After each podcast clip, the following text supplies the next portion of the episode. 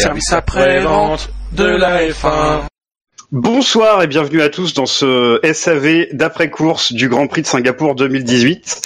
Euh, qui, ce, cette émission reviendra sur la victoire de Lewis Hamilton et de la mise en position fétale définitive des espoirs de titre de Vettel et donc de Dino.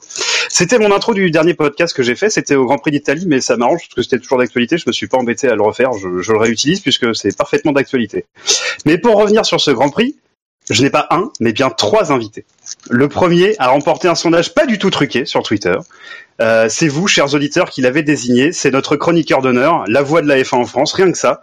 C'est Julien Febro. Bonsoir Julien. Bonsoir, bonsoir tout le monde. Merci de m'accueillir une deuxième fois. Ah bah merci à toi de venir, c'est un plaisir. Euh, les deux autres invités, euh, ils ont une connexion. Il y a dix ans, souvenez-vous. Service après-vente de la F1.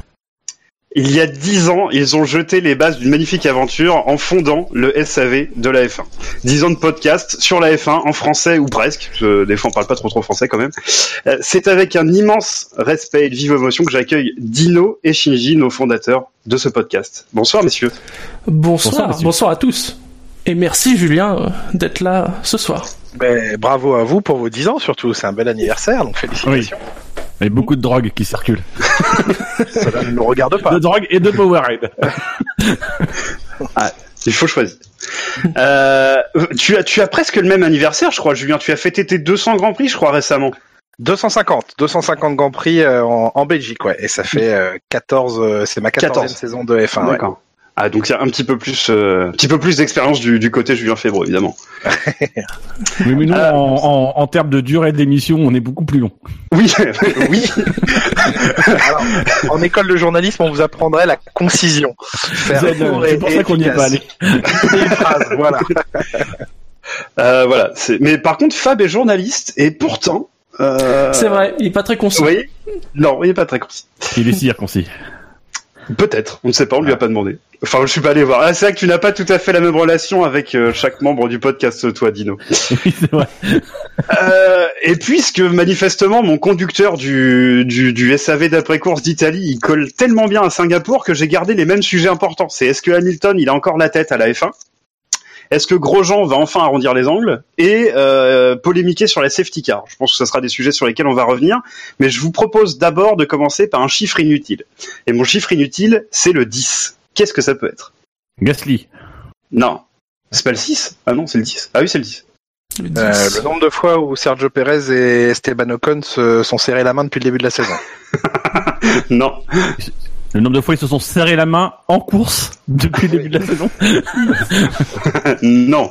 Le nombre de millions d'euros que va coûter les réparations chez Force India. Euh, alors peut-être. Je, si tu as des infos, ça m'intéresse. Moi, j'aime bien. euh, euh, ça me paraît toujours un peu euh, euh, fait au doigt mouillé, mais euh, quand les crashs sont estimés, ils le font souvent en IndyCar. Euh, quand le coût des crashs sont estimés, ça me fait toujours un peu euh, un peu marrer. Bon, un peu. Là pour le pour Ericsson à, à, à Monza, c'était euh, autour de 2 millions et demi d'euros de, de, de, de casse euh, pure nette sur la sur sa voiture. ouais. vache. Bah, il s'est donné du mal, hein. Ah, oui. Euh, Enfin, bon, il y est pas pour grand chose, cela dit à sa décharge. hein. c'est vrai. Oui, à sa décharge, justement. Sur, sur celui-là, il y est pas Et pour. à la décharge de son DRS aussi, oui. Oui. oui, oui. Oui. Euh, non, c'est c'est Singapour? Ça a un lien avec Singapour. Avec la Formule 1 Ça a un lien avec la, Formule- avec la Formule 1. Au nombre de grands prix, c'était le 11e là-bas, mais Non, Mhm. c'est pas ça. C'est beaucoup plus simple. Hein. c'est 10 secondes le temps qu'aura duré le suspense après le départ? Euh, alors, en quelque sorte, oui. Il y a aussi d'autres choses qui durent 10 secondes, mais je n'ai pas le droit de parler de la vie privée de Dino. Oui. Mais ce n'est pas ça. Euh... 10 points de plus pour euh, pour Hamilton sur euh, sur Vettel euh, par rapport à, au, au score qu'il y avait avant d'arriver à, à Singapour. Ça, ça aurait pu être ça, mais ce n'est pas ça. C'est beaucoup, beaucoup, beaucoup plus simple. C'est des secondes, c'est des mètres, c'est C'est pas, enfin, c'est une unité, mais pas celle que tu as citée. C'est un nombre de grands prix? Non. un poids? Non, C'est une unité de temps? C'est une unité de temps. 10 jours? Non, 10 heures? Non. 10 ans? Oui, 10 ans. Ah bah le, le, le SAV de la F1 Eh ben voilà, merci Julien, il y en a un qui suit quand même. Ah merde. Ah ouais Merde Ah oui, quand tu disais que c'était super simple. Ah oui. Ah ben c'était super simple. On était à Euh, Singapour, mais euh, voilà, il y a donc messieurs, il y a dix ans, vous avez lancé cette histoire. Alors comment vous vous étiez dans quel état il y a dix ans? Bourré. on n'était pas très lucide, Ouais. sinon on n'aurait pas traité les gens le con parce qu'ils pensaient que Piqué s'était craché volontairement dans le mur. Voilà. C'est vrai que vous avez dit ça. C'est Oui. vrai. Oui, tout à fait. Je sais pas si on a traité a les des gens de con, mais euh, ça les a ressemblé. Donc la, la théorie du complot, vous n'y croyiez pas à l'époque. Euh, non. Ça paraissait tellement dingue. C'est ça, quoi. Ça paraissait Mais tellement crois fou. pas. Le mec qui fait de la résistance. Je m'en fous, je vraiment un accident. À force de dire que j'ai raison, je finirai par avoir raison, je m'en fous. Schumacher s'est pas garé volontairement à la rascasse. c'est pas grave, il a eu un énorme accident. Ça n'a rien à voir. À 16 km heure. Pour revenir sur Singapour, il y a il y a 10 ans, puisque donc c'était en 2008, euh, le soir même, puisque le Grand Prix avait déjà lieu de nuit, euh, je me souviens être rentré à pied euh, de- du circuit aux hôtels parce que c'est un peu comme à Monaco. euh, tout le monde circule à pied quasiment là-bas, euh, même pas en scooter, alors qu'à Monaco on utilise des scooters. Bref, et en rentrant à pied à, à l'hôtel, j'étais en compagnie de, de quelqu'un de chez Toyota et euh, on peut le nommer maintenant parce qu'il y a prescription. euh, C'est Pascal Vasselon qui dirigeait l'équipe Ouais. et, euh, et je lui dis mais qu'est- qu'est-ce que tu penses de ce qui est arrivé? Il me dit mais je suis, on est sûr et certain à 2 milliards de pourcents qu'ils l'ont fait exprès. Je dis mais c'est c'est pas possible. Même si évidemment nous en rigolant à l'arrivée du Grand Prix on disait ils l'ont fait exprès. Et euh, Pascal Vasselon me dit sur le, le, le muret des stands quand on voit Alonso rentrer au tour 12, euh, on se regarde tous et tout le monde sur le, le muret dit soit on n'a rien compris à la F1, bon ils n'avaient pas compris grand chose à la F1, mais soit on n'y connaît vraiment rien. Enfin, on- là, il, il- il me dit, on, on se dit, il y a un truc qui nous échappe. Personne ne rentre au tour 12 à Singapour s'il n'y a pas un événement. Et quand Bah, il voit, Vettel, oui. oui, oui. Et quand on voit au tour 15, je crois que c'est au tour 15 que, que Piquet sort, là, ils se regardent tous, il fait, ah non, c'est pas vrai, ils ont osé faire ça. Et à l'instant où Piquet se sort, la manière dont il sort, puisqu'on voit sur les images au ralenti qu'il reste accéléré à, à fond jusqu'à ce qu'il soit dans le mur, euh, ils étaient sûrs et certains persuadés qu'il l'avait fait exprès. Et l'affaire n'est vraiment sortie, enfin, le- la- la- les révélations ne sont sorties que beaucoup plus tard. On était en Belgique, je crois, euh, un an ou deux ans après, un an après peut-être. Euh, ah non. Euh, un an, Ah non, oui. après, ouais. Oui, parce que Ouais. Piquet est resté au moins une année après euh, chez Renault. C'est ça. C'est ça. C'est compliqué est parti que. C'est quand il- Oui, c'est ça. La grosse erreur, c'est de l'avoir viré. En fait, fallait le garder et, et il se taisait, mais euh, ils auraient pas. Ça fait une très belle chanson d'ailleurs dans l'histoire du SAV. D'accord.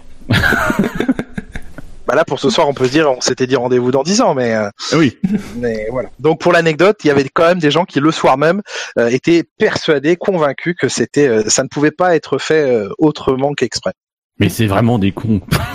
ils ont gagné la course. Ils l'ont gagné, donc finalement, ça.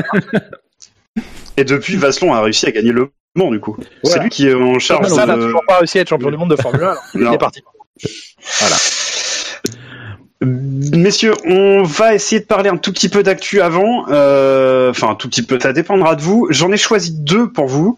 Euh, j'aimerais qu'on revienne sur Kimi. Je sais que le sujet a été traité euh, dans l'émission de samedi, mais j'aimerais qu'on revienne sur le sujet avec Julien. Donc, j'aimerais qu'on parle de Kimi chez Sauber et dans un deuxième temps, on parlera bah, du statut d'Ocon, qui est le dernier Français euh, pour qui l'avenir est pour le moins incertain. Euh, donc, commençons par Kimi chez Sauber. Euh, bah, je me tourne vers euh, le fan de Kimi, euh, Shinji. Qu'est-ce Ah, que je, moi- moi, je sais que j'en t'en as parlé samedi, mais J'en ai parlé en disant que bah, pour un fan de Kimi, euh, finalement ça allait être deux années de bonus finalement parce que moi je faisais partie de ceux qui pensaient qu'il allait prendre sa retraite. J'ai envie de dire, on, on verra. Je je, n'attends plus rien, ni de Kimi, je n'attends rien de particulier de Sauber. Je dis, voilà, j'en profite, il reste deux ans, profitons-en. Dino, toi? Moi, je suis super content en fait. Je trouve que c'est une super nouvelle. Moi, je trouve que c'est génial. Moi, je, je, je, voilà, je trouve que c'est génial. Alors, peut-être que Julien a, des, des, infos sur les coulisses, etc. Mais j'ai vraiment le sentiment que Raikkonen, il, fait un choix qui est un choix, je vais pas dire du cœur, mais je, je pense pas qu'il aille chez euh, chez Sauber pour le pognon. Je pense qu'il y va vraiment parce qu'il y a un projet. Je pense qu'il se plaît en Formule 1 et j'adore l'histoire que ça raconte. Quand on connaît le parcours de Kimi, j'adore juste cette histoire. Alors qu'on a un Alonso qui a subi ces dernières années et qui vomit sur la F1, là, pour moi, on a un mec qui fait un geste d'amour pour la F1 et, et alors que c'était pas attendu. Enfin, Raikkonen, il disait, euh, moi, ça sera un titre et, et ciao. Et là, le mec, il va avoir 40 piges, et il sera chez Sauber et il rougit pas. Il a, enfin voilà, il a aucune gêne à se dire l'année prochaine, je ferai pas de podium. Et je trouve que c'est génial. Julien, toi? Euh, oui, alors pour être un petit peu moins bisounours que ça, euh, évidemment. Merci Julien. alors moi, moi aussi, hein, sincèrement, euh, bah, si je donne mon avis personnel pour une fois, je suis ravi que qu'il aille chez Sauber. Je trouve que l'histoire, la manière dont, dont Sauber est en train de ressusciter est, est, est, vraiment géniale et méritée. Je pense que Frédéric Vasseur et ah tous les gens avec lesquels il travaille euh, font, font actuellement du bon travail, mais euh, Vasseur donne vraiment une impulsion euh, euh excellente à, à, cette équipe et le premier geste fort d'avoir euh, renforcé les liens avec Ferrari, ne pas être parti dans le l'option d'A, bon, bah, a été déjà un, point très fort. L'arrivée de Charles Leclerc, la formation de, de, Leclerc qui se passe très bien et la signature de, de Kimi. Après, il y a, il y a effectivement en coulisses un, un aspect financier qui, qui est euh, en partie géré par Ferrari. Donc euh, il faut comprendre par là que le salaire de Kimi va pas beaucoup baisser et qui va être en grande partie payé par Ferrari. Euh, mais encore une fois, Kimi dans la Sauber avec l'expérience qu'est la sienne et tout, c'est juste génial. c'est quoi l'intérêt de Ferrari en Ouais, c'est ce que j'avais demandé. Quel retour sur investissement pour Ferrari? On a du mal effectivement à, comprendre pourquoi, comment, mais euh, en tout cas, il y a un, investissement de la, part de Ferrari. Après, il y a des liens très forts euh, entre Ferrari et Sauber, qui en fait son écurie B. Hein, c'est, ça devient une obligation, même si, euh, certains veulent se s'ériger contre les team B, ça devient indispensable de d'avoir des team B parce que bah on exploite les ressources du team B, on exploite les temps de soufflerie du team B, on exploite beaucoup de choses. Clairement, Ferrari fait tester à, à, As aujourd'hui des, des éléments aérodynamique, donc utilise du temps de soufflerie de Haas à des fins personnelles. Euh, donc bref, tout, ça est, est, aussi orchestré en coulisses pour que euh, Sauber euh, aide Ferrari. et c'est pas pour rien aujourd'hui que Ferrari marche bien dans, dans cette saison. C'est qu'elle utilise depuis plusieurs années et c'est en train de payer les ressources d'autres équipes pour sa propre voiture. Donc bah, c'est le jeu. Mercedes le fait également avec avec certains de ses partenaires à une mesure différente, a, moins besoin de ses partenaires que, que Ferrari. Bref, donc tout ça pour dire que mettre indirectement aussi utile à, à, Ferrari. Euh, c'est un peu le garder dans l'équipe en fait, parce qu'il va pouvoir quand même apporter des choses à l'équipe et au développement envisageable pour 2019. Bien sûr, et euh, en plus que Ferrari garde son son, son joker, c'est-à-dire de choisir l'autre pilote, donc ce sera a priori Giovinazzi. Euh, voilà, c'est super pour nous. Et puis encore une fois, vu la, la pente ascendante que, que, que connaît le que connaît Sauber, bah un Kimi d'un grand jour, euh, euh, ça peut nous faire une belle histoire sur un ou deux grands prix de l'année où on va avoir un Kimi euh, euh, super bien placé sur la grille. Ça arrivera bien à un moment donné où la Sauber sera à côté de la Ferrari de Vettel et, et tout le monde regardera ça avec attention. Et, et, et voilà, donc je pense que c'est quelqu'un qui a pas du tout envie d'être à la maison, d'être inactif, et qu'il y a beaucoup de gens dans le milieu qui sont comme ça, qui, qui sont très vite malheureux euh, à la maison. Et donc, bah, lui continuer en Formule 1, ça lui plaît et euh, sans aucune pression. Mais il n'avait pas vraiment de pression chez Ferrari parce que ça se passait bien avec Vettel et qu'on lui fichait, on lui fichait plutôt plutôt la paix. Il en était plus au stade d'avoir euh, la, la, pression des médias italiens et tout ça. Il s'en fiche complètement. Donc c'est pas une histoire de pression en moins, mais il va juste passer deux ans de plus en F1 à aider une écurie qui est sur la pente ascendante, sans pression de résultat, avec un salaire qui va être conséquent quand même et ce qui est important aussi parce qu'il travaille pas pour la gloire euh, uniquement. Donc euh, voilà, tout tout tout se met bien finalement. Et, et toi, avec avec ta carrière dans, dans le paddock, est-ce que est-ce que tu vois une différence entre le le Kimi d'aujourd'hui et le le Kimi euh, attention, ma phrase va être compliquée, le Kimi que tu envisageais à 40 ans il y a 10 ans? Aucun changement. Strictement Aucun aucun, changement. Il est toujours aussi désagréable avec les médias. Il est toujours aussi euh, peu. Nous. Oui, non mais euh, il l'assume. Au moins, c'est pas quelqu'un qui joue euh, au mec sympa devant les caméras et qui est euh, assez distant et froid en dehors. Il est tout le temps comme ça. Donc au moins, on sait à quoi s'attendre avec lui. Il est comme ça. Il- et en plus, il s'en cache même pas. Il le dit. Je n'aime pas tout ce qu'il y a en dehors de la F1. Ça euh, enfin du pilotage. Ça, ça, ça m'ennuie profondément. Bah, c'est très honnête de le reconnaître. Il y en a d'autres euh, que ça embête et qui le disent pas et qui font semblant d'être contents devant, devant les caméras.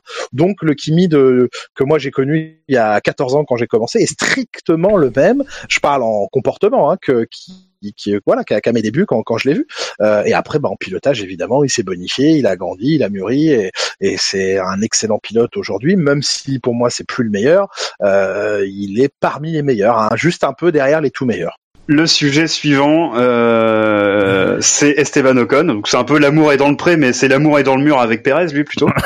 Euh, donc sans parler euh, de la course d'Ocon. Là, je veux juste qu'on parle de son statut de pilote pour l'an prochain. Euh, c'est un sujet qu'on a déjà euh, abordé euh, plusieurs fois dans le dans l'émission. Donc là, je vais me retourner directement vers Julien, savoir. Euh, euh, bah, ce que toi tu, tu sens, nous on le voit malheureusement aller chez Williams. C'est le depuis, depuis le début, euh, depuis le début, euh, c'est je dis que c'est ce qui va se passer, que c'est extrêmement triste. Euh, Est-ce que toi aussi les traces de, de Villeneuve, tu devrais pas te plaindre. T'es méchant. toi, tu, toi tu es méchant. Oui. Le jour où t'aimeras un pilote champion du monde euh, sans tricher, euh, on en reparle. Euh, donc voilà. Euh, Hamilton et j'ai pas l'intention de changer, excuse-moi. Oh là là, oh, le mec se trahit, mais. Eh, mais toi, c'est plus une veste que t'as. Le réchauffement climatique, c'est juste à cause de toi, t'es vendu sur ton ta veste, quoi. Tout à fait. Euh, Le, le- donc euh, le statut d'Esteban euh, relativement inquiétant puisque en fait à part aller chez Williams on voit pas vraiment ce qu'il peut faire à part euh, une année hors de la F1 et à de Oui. très rares exceptions près euh, une année en dehors de la F1 c'est quand même euh, la dernière année de la F1 quoi. Alors, dans sa situation, vu son âge, vu ce qu'il a montré jusqu'à maintenant, euh, c'est, ce serait pas, euh, ce serait pas la, la fin euh, assurée pour lui. Ce serait pas bien engagé, euh, bien sûr, mais euh, ce serait pas rédhibitoire.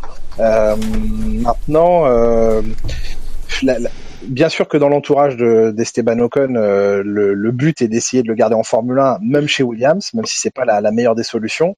Euh, vaut mieux être titulaire dans la moins bonne équipe du plateau que de ne pas l'être du tout. clairement ouais. Ouais, clairement. Maintenant, ils essayent euh, effectivement de le placer là-bas. Euh, c'est très compliqué. Il va se rendre chez Williams lundi. Euh, ça devait être cette semaine et finalement ce sera lundi prochain. Mais encore une fois, sans aucune garantie.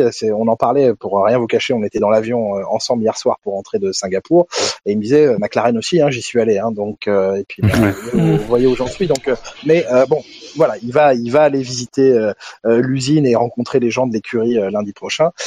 Maintenant, oui, il vaut, mieux qu'il soit titulaire, mais la situation s'est dégradée tellement vite d'une situation très confortable entre guillemets pour lui, où il avait sur la table une proposition, et je dis bien une proposition, pas un contrat euh, Renault et un contrat McLaren, puisque ça le contrat il l'avait sous les yeux, euh, et que s'il avait posé sa signature en bas du contrat McLaren, il montait dans la voiture euh, dès la Hongrie, et il se retrouve à. à- penses pas que justement c'était trop confortable et que peut-être que ce soit euh, Esteban ou Mercedes, euh, ils ont peut-être un petit peu trop temporisé, ils se sont vus trop beaux, alors que eux-mêmes, par exemple, connaissaient la situation de Force India et savaient que les choses allaient bouger et que ça allait lui fermer une porte.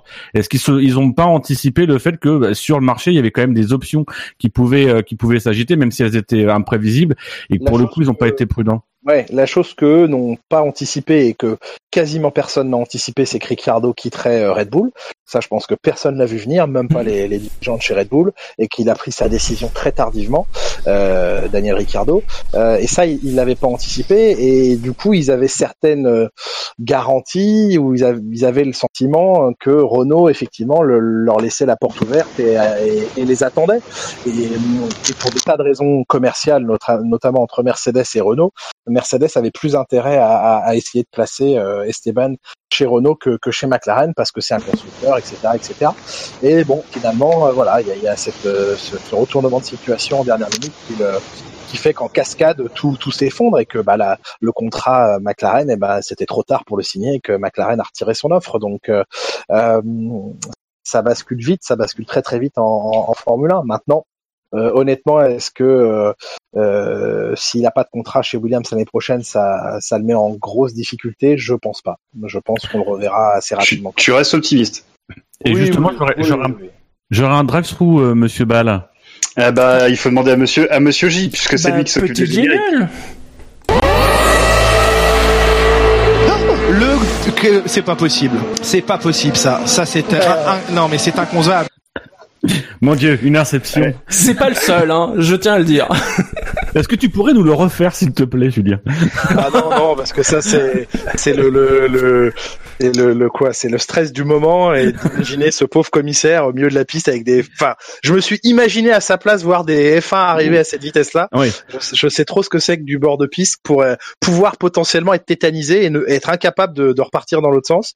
Euh, et oui, voilà, dans un dans une compétition ultra bordée, euh, ultra sécurisée, euh, ça c'était improbable que ça puisse arriver et c'est arrivé, mais bon, Enfin, qui se qui se veut ultra bordé, ultra sécurisé, mais qui n'est pas vraiment. On peut jamais, on peut jamais l'être à 100%. Donc euh, là, j'étais un peu sorti du commentaire et c'était un, c'était un cri du cœur. Voilà. Ah mais mais continue, Julien. Nous on aime continue, ça. Oui, que je confirme. tu parles pour nous parce que nous, d'ailleurs, si tu veux, on a lancé une pétition en ligne. Le mec qui rebalance des trucs qui datent du début de saison. Euh, mais euh, mais moi, c'était pour faire un, un drive-through. alors, je, je cible pas pas grand monde, mais c'est plus la, la situation qui m'a énervé, moi j'avoue avoir fait une petite overdose de psychodrame Ocon euh, ce week-end. Je comprends parfaitement la, situation, mais je trouve que depuis euh, depuis l'été, effectivement le reversement est spectaculaire. Et, et c'est dommage.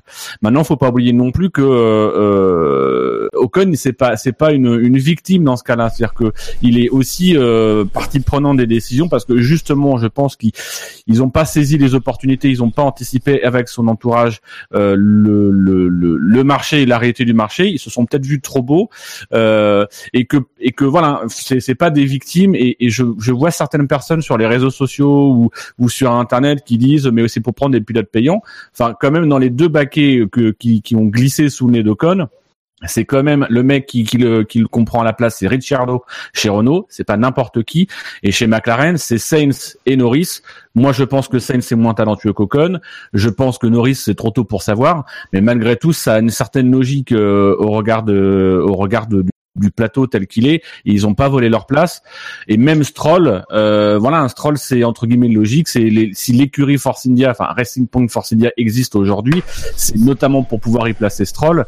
Et, euh, et sans ça, il y aurait peut-être plus de Force India du tout. Donc, euh, je pense que cette espèce de psychodrame et, de surjeu, comme tu le disais, Julien, euh, il n'y a pas péril dans la demeure. Tout le monde connaît euh, la réputation plutôt flatteuse euh, qu'a Ocon. Faut pas qu'il s'enferme dedans sur plusieurs années, mais s'il rate une année, euh, ça sera pas forcément gênant. Ça va plus être gênant pour Mercedes qui va devoir, je pense, faire des choix et travailler l'année prochaine sur sur trouver une solution.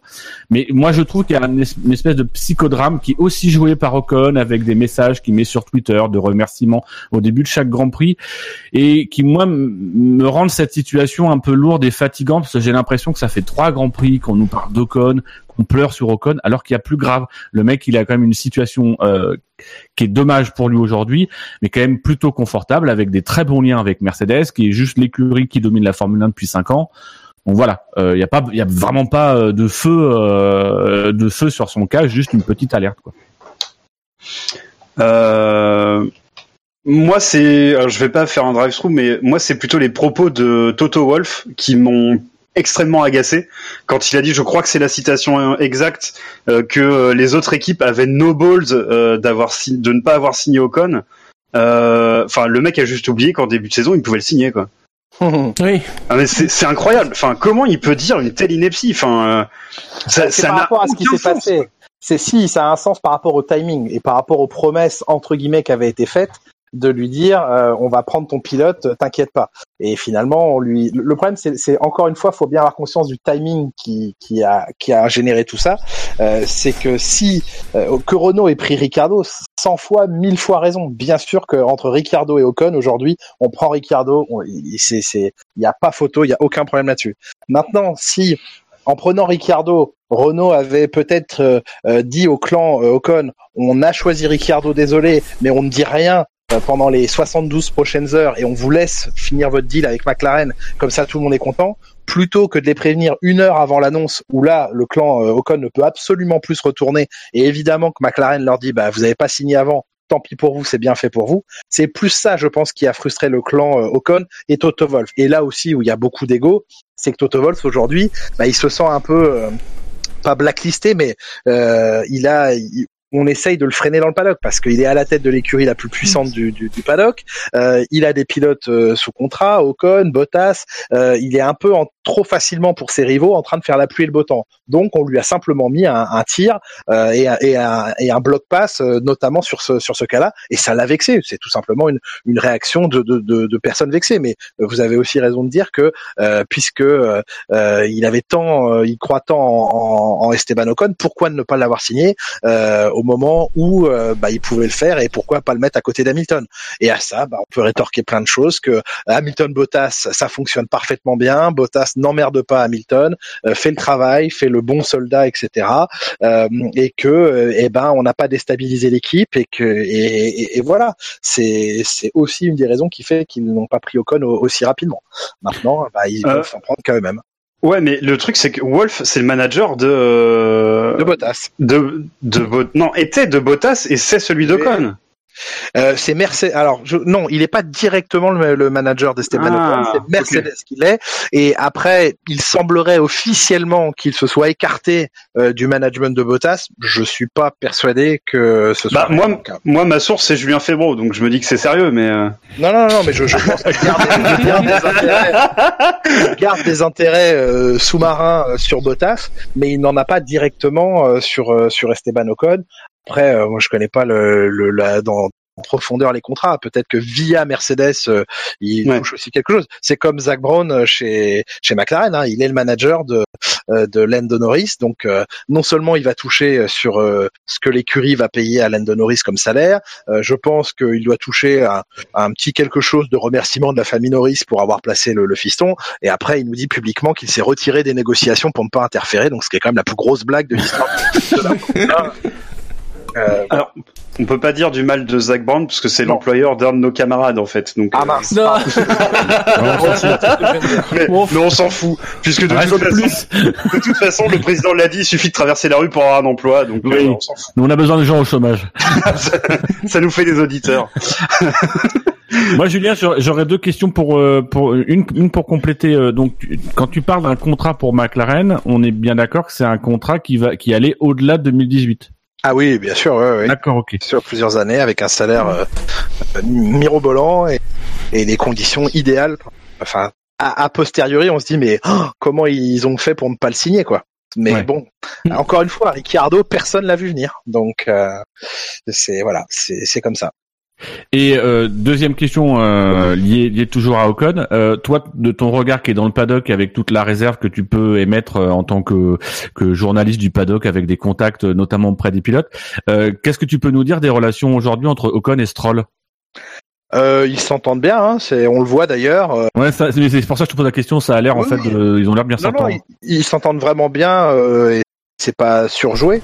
Donc euh, voilà, mais ça ne sauvera pas. Enfin, c'est pas la bonne camaraderie euh, entre euh, Con et Stroll qui, qui malheureusement lui sauvera sa place. Euh, L'argent de, de, de Sergio Perez va, va faire la, la différence pour ce qui est de, de l'année prochaine. Je pense que le clan Stroll alors bon, a pas envie de se faire embêter sur la piste par Ocon, mais se fera embêter par Perez de toute façon. Euh, et maintenant, ce que ce qui est capable d'apporter Stroll euh, en, en moyens financiers est vraiment très important. Et, et voilà, ils n'avaient pas de, meilleure alternative que, de garder Perez. Donc euh, ça, c'est assez, logique. Mais oui, non, l'entente euh, Stroll-Ocon, elle, elle est bonne. Voilà, j'ai envie de dire, euh, Ocon, c'est bien que c'est pas Lance directement qui visait Ocon euh, en faisant racheter l'écurie par son père. C'est, juste une situation. Ils ont cette opportunité de racheter cette écurie qui est quand même un, un très bon investissement. Euh, c'est logique qu'il s'assoit dans la voiture. Je veux dire, euh, c'est, enfin, tout est, est logique et voilà, c'est pas destiné, c'est pas, c'est pas Ocon qui est visé dans, dans cette situation. C'est un état de fait et, et- c'est comme ça. T'as deuxième, une deuxième question, euh, Dino? Bah, c'est- c'était une deuxième et du coup j'en rajoute une troisième qui est pas liée à Ocon, euh, mais qui est liée. Euh, euh, j'ai lu sur un, site britannique. Alors après c'est une c'est une rumeur, euh, mais un journaliste, c'est même pas un journaliste britannique, je crois que c'est un néerlandais qui était passé à côté de l'écurie As et qui avait en- entendu apparemment un, ingénieur, en tout cas un responsable de l'équipe, de dire qu'il en avait marre de ces deux pilotes. Euh, on annonce Magnussen et Grosjean pour 2019 chez chez As. Toi, de, tes sources, c'est dans le marbre ou euh, effectivement il y a des rumeurs dans le paddock comme quoi euh, As euh, serait ouvert à d'autres, ce qui pourrait ouvrir des portes à Ocon? Alors As a, toujours été ouvert à- ouverte à d'autres pilotes parce que encore une fois c'est pas le monde des bisounours et, on regarde il faut regarder dans toutes les directions ce serait absolument pas professionnel de de, de pas ouvrir les discussions en tout cas les, regards vers chose donc euh, oui oui As a, a- a regardé d'autres pilotes beaucoup se sont présentés et entre guillemets ont, ont envoyé leur CV maintenant il semble effectivement qu'on aille vers une reconduction, une reconduction euh, Magnussen Grosjean, mais j'ai envie de dire que cette année, il s'est passé tellement de choses qu'on qu'on qu'on n'est plus certain de, de rien. Et même les, les pilotes eux-mêmes, euh, tant qu'ils n'ont pas paraffé et signé toutes les pages du contrat, euh, sont sont toujours dans le doute parce que ça ça ça peut se retourner contre vous du, du jour au lendemain. Mais oui, clairement, la, la tendance est à la reconduction. Il y avait une option euh, que pouvait euh, lever ou non euh, As sur Magnussen et, et ils ont activé, on va dire, l'option pour la, la, la suite de, de sa carrière. Donc, euh, je ne serais pas surpris effectivement qu'avant la Russie ou au moment de la Russie, on, on apprenne que les, les deux seront conduits. Mais encore une fois, sans sans la certitude absolue que ce soit gravé dans le marbre. Mais c'est, on va dire que c'est c'est la tendance à 90%. Je vous propose de refermer ce volet euh, Silly Season qui pour une fois ne n'usurpe pas son nom. Non, c'est Euh, C'est pas Ouais. fini d'ailleurs, hein, parce qu'il reste Non, non, ouais, et ouais. Williams, hein, Ouais. euh, entre Kvyat, euh, Van Dorn, euh, euh, Verlaine. Verlaine qui s'est libéré du Ah ouais. contrat Mercedes pour signer avec Toro Rosso, donc qui essaye de signer avec Toro Rosso. Euh, le troisième pilote Ferrari. Euh, qui voilà, on ne sait pas qui ce sera, mais euh, certains vont se placer chez Ferrari comme troisième pilote. Euh, Mais ils ont déjà Jean-Éric Vergne. Bah, ils vont prendre Hartley s'ils sont logiques. Russell, il y a- il y a Hartley, il y a Van Dorn, il y a plusieurs euh, garçons intéressants sur le, le marché. Euh, il y a Russell qui euh, pourrait tout à fait arriver chez Williams. Euh, donc la, la mainmise des Russes sur l'écurie Williams n'est pas encore assurée. Euh, voilà. Euh, le rôle de Mick Schumacher, euh, euh, pas en tant que titulaire, mais en tant que troisième pilote dans une écurie, c'est aussi à, à, à l'étude. Je, pense qu'on va voir rapidement apparaître ce, garçon euh, euh, en, en F1 d'une manière ou d'une autre, euh, évidemment plutôt chez une écurie motorisée Ferrari. Donc, ça reste très intéressant encore ce qui arrive. Le, les, transferts les plus intéressants, ça y est, ils ont eu lieu, mais il y a encore des petites choses sympas qui, peuvent venir dans les mois, dans les semaines ou dans les mois qui viennent.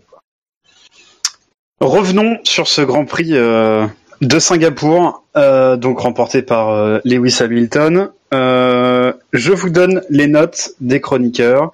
Euh, les chroniqueurs, incluant euh, Julien, euh, ont donné la moyenne de 10,31. Le public a lui donné une note de 10,28, euh, donc tout petit peu en dessous de, de notre moyenne à nous. Euh, chez nous, Benlop a donné un 10,10, Bilo un 8,8, Dino 12,08, Fab 12, euh, Marco 11, Redscape 9, moi-même 9, Shinji 10, euh, Spider 10,44 et euh, Julien, toi tu as donné la note de 11, euh, donc plutôt euh, pour une fois on a une moyenne qui est bien centrée. Euh, habituellement euh, ça donne, euh, on a des plus gros écarts. hein.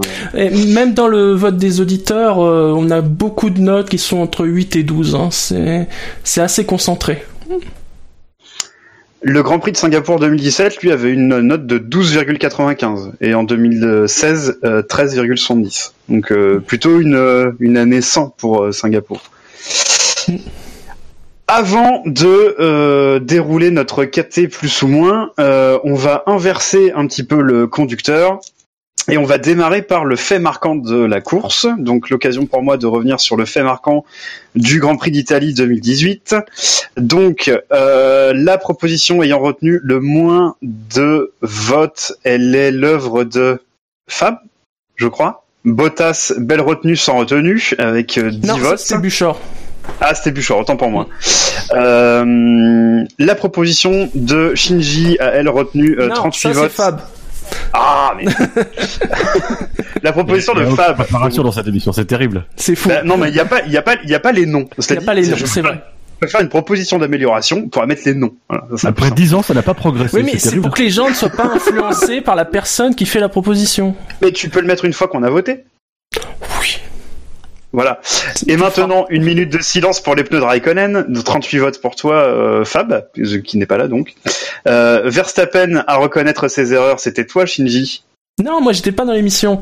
C'est Fab qui a c'était re- parce que moi j'étais dans le chat et il a repris une putain. proposition que j'ai faite dans le chat. Ah, je savais bien que tu avais participé euh, d'une manière Voilà. ou d'une autre. Ça, c'était Benlop, euh, Verstappen à reconnaître ses erreurs.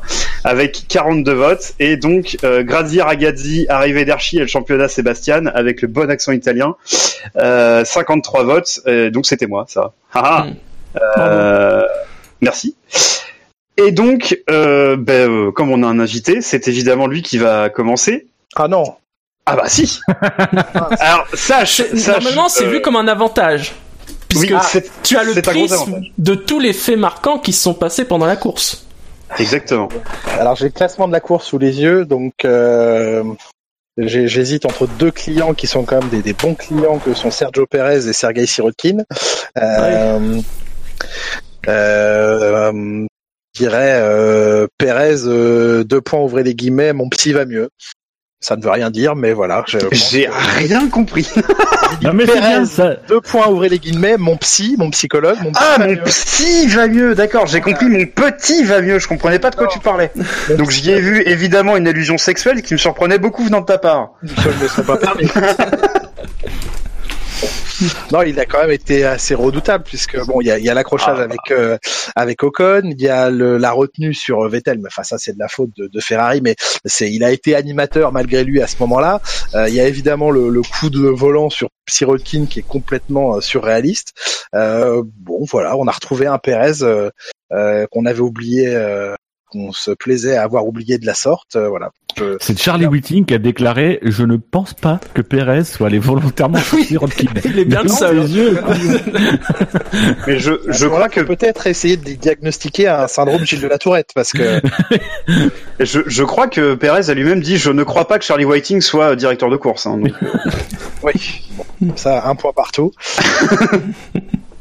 Euh, donc ensuite, je pense que ça va être Shinji. Euh, oui, c'est toi Shinji ensuite.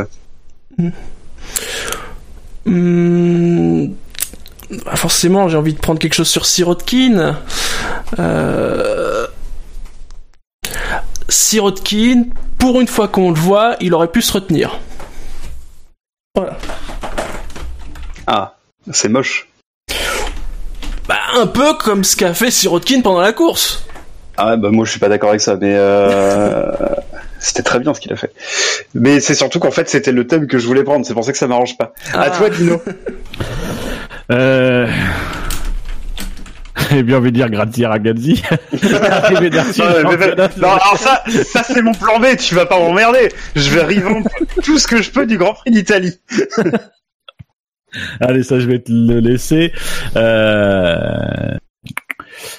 Euh... Alors, euh... je vais chercher un truc avec Hamilton. Alors, on va mettre. Attention, c'est c'est textuel.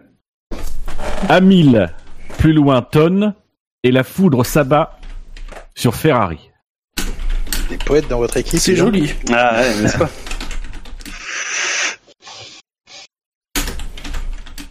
C'est autre chose que Jacques Villeneuve. Elle est très, très Putain. inspirée ce week-end sur la poésie, euh, Oui. et sur la couleur rose des pneumatiques. Euh, Ils font ça pour m'embêter, hein, pas pour te provoquer. Euh... Alors moi je suis bien emmerdé parce que j'en avais pris, j'en ai prévu deux sur Sirotkin. Euh, Qu'est-ce que je vais pouvoir faire d'autre du coup? Ah, pour une fois qu'il peut gagner un truc. Je- oh, j'ai- On lui a mis un plus un hein, la semaine dernière. C'est vrai. tu lui dire, hey, Sergei, tu sais, t'as gagné un truc sur le SAV de la F1. Je vais C'est un podcast qui est écouté par 200 personnes, et bah, tu peux être fier. Ce sera peut-être son, son seul fait de gloire en Russie, donc euh, oui, oui. Euh, c'est con parce que je les aimais bien celles que j'avais fait. Moi alors. Ah bah, Sirotkin, deux points, c'est con. euh. Non, le, cu- le cuirassé Sirotkin, moi j'aimais bien. Ah, c'est bien ça. Ah, c'est Ouais, bien. ouais, ça. c'était bien. Mais c'est bien, c'est en, c'est en opposition avec celle de Shinji. Oui. Du coup, Ah bah, ça si- se divise, ça se partage et ça permet à Julien et moi d'avoir une vraie bataille de champions. C'est ça. Alors, en plus, d'autant plus que le, le premier titre de la Milu, je me le suis fait voler par Julien. Donc, euh, puisqu'il est arrivé, il a, il a fait une participation, il a gagné. Donc, forcément, on pouvait pas gagner après. Parce qu'en fait, le classement, là, sur le retour. euh, c'est au pourcentage de, c'est au ratio de victoire, en fait. D'accord. Donc, vu que tu, tu viens euh, une fois, tu feras peut-être l'honneur de revenir une fois d'ici la fin de saison. Mais, si euh, t'auras-. Ah bon, bah on va te faire gagner, ça c'est un autre problème, c'est pas grave ça. Euh... Bah si je peux mettre le cuirassé Sirotkin, on passe à autre chose. Vas-y. Bah oui. Bon bah on le met alors, le cuirassé Sirotkin.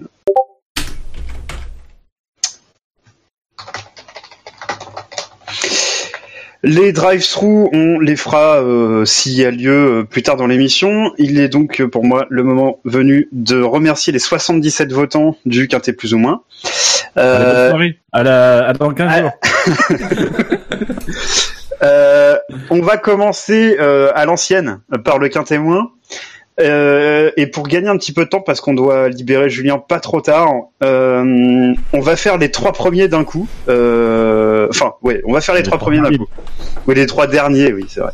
Les Est-ce que trois derniers d'un coup. que le quintet plus ou le quintet moins t'avoue- non, mais J'essaie de comprendre. J'essaie de comprendre. Ah, alors, le mieux, c'est que je t'explique. Si à la fin t'as compris, c'est que j'ai mal expliqué. Très bien. Donc, en fait, nos auditeurs votent euh, pour deux, trois ou quatre ou cinq euh, pilotes qu'ils ont bien aimés, pour euh, trois, quatre ou cinq pilotes qu'ils n'ont pas aimés, et euh, on fait de tout ça une belle bouillie et nous sort un joli classement. euh, qu'on appelle euh, le quintet plus ou moins, puisqu'en fait, en général, on ne traite que des cinq premiers, le quintet plus, et que des cinq derniers, le quintet moins. Et puis au milieu, il y a le quintet mou.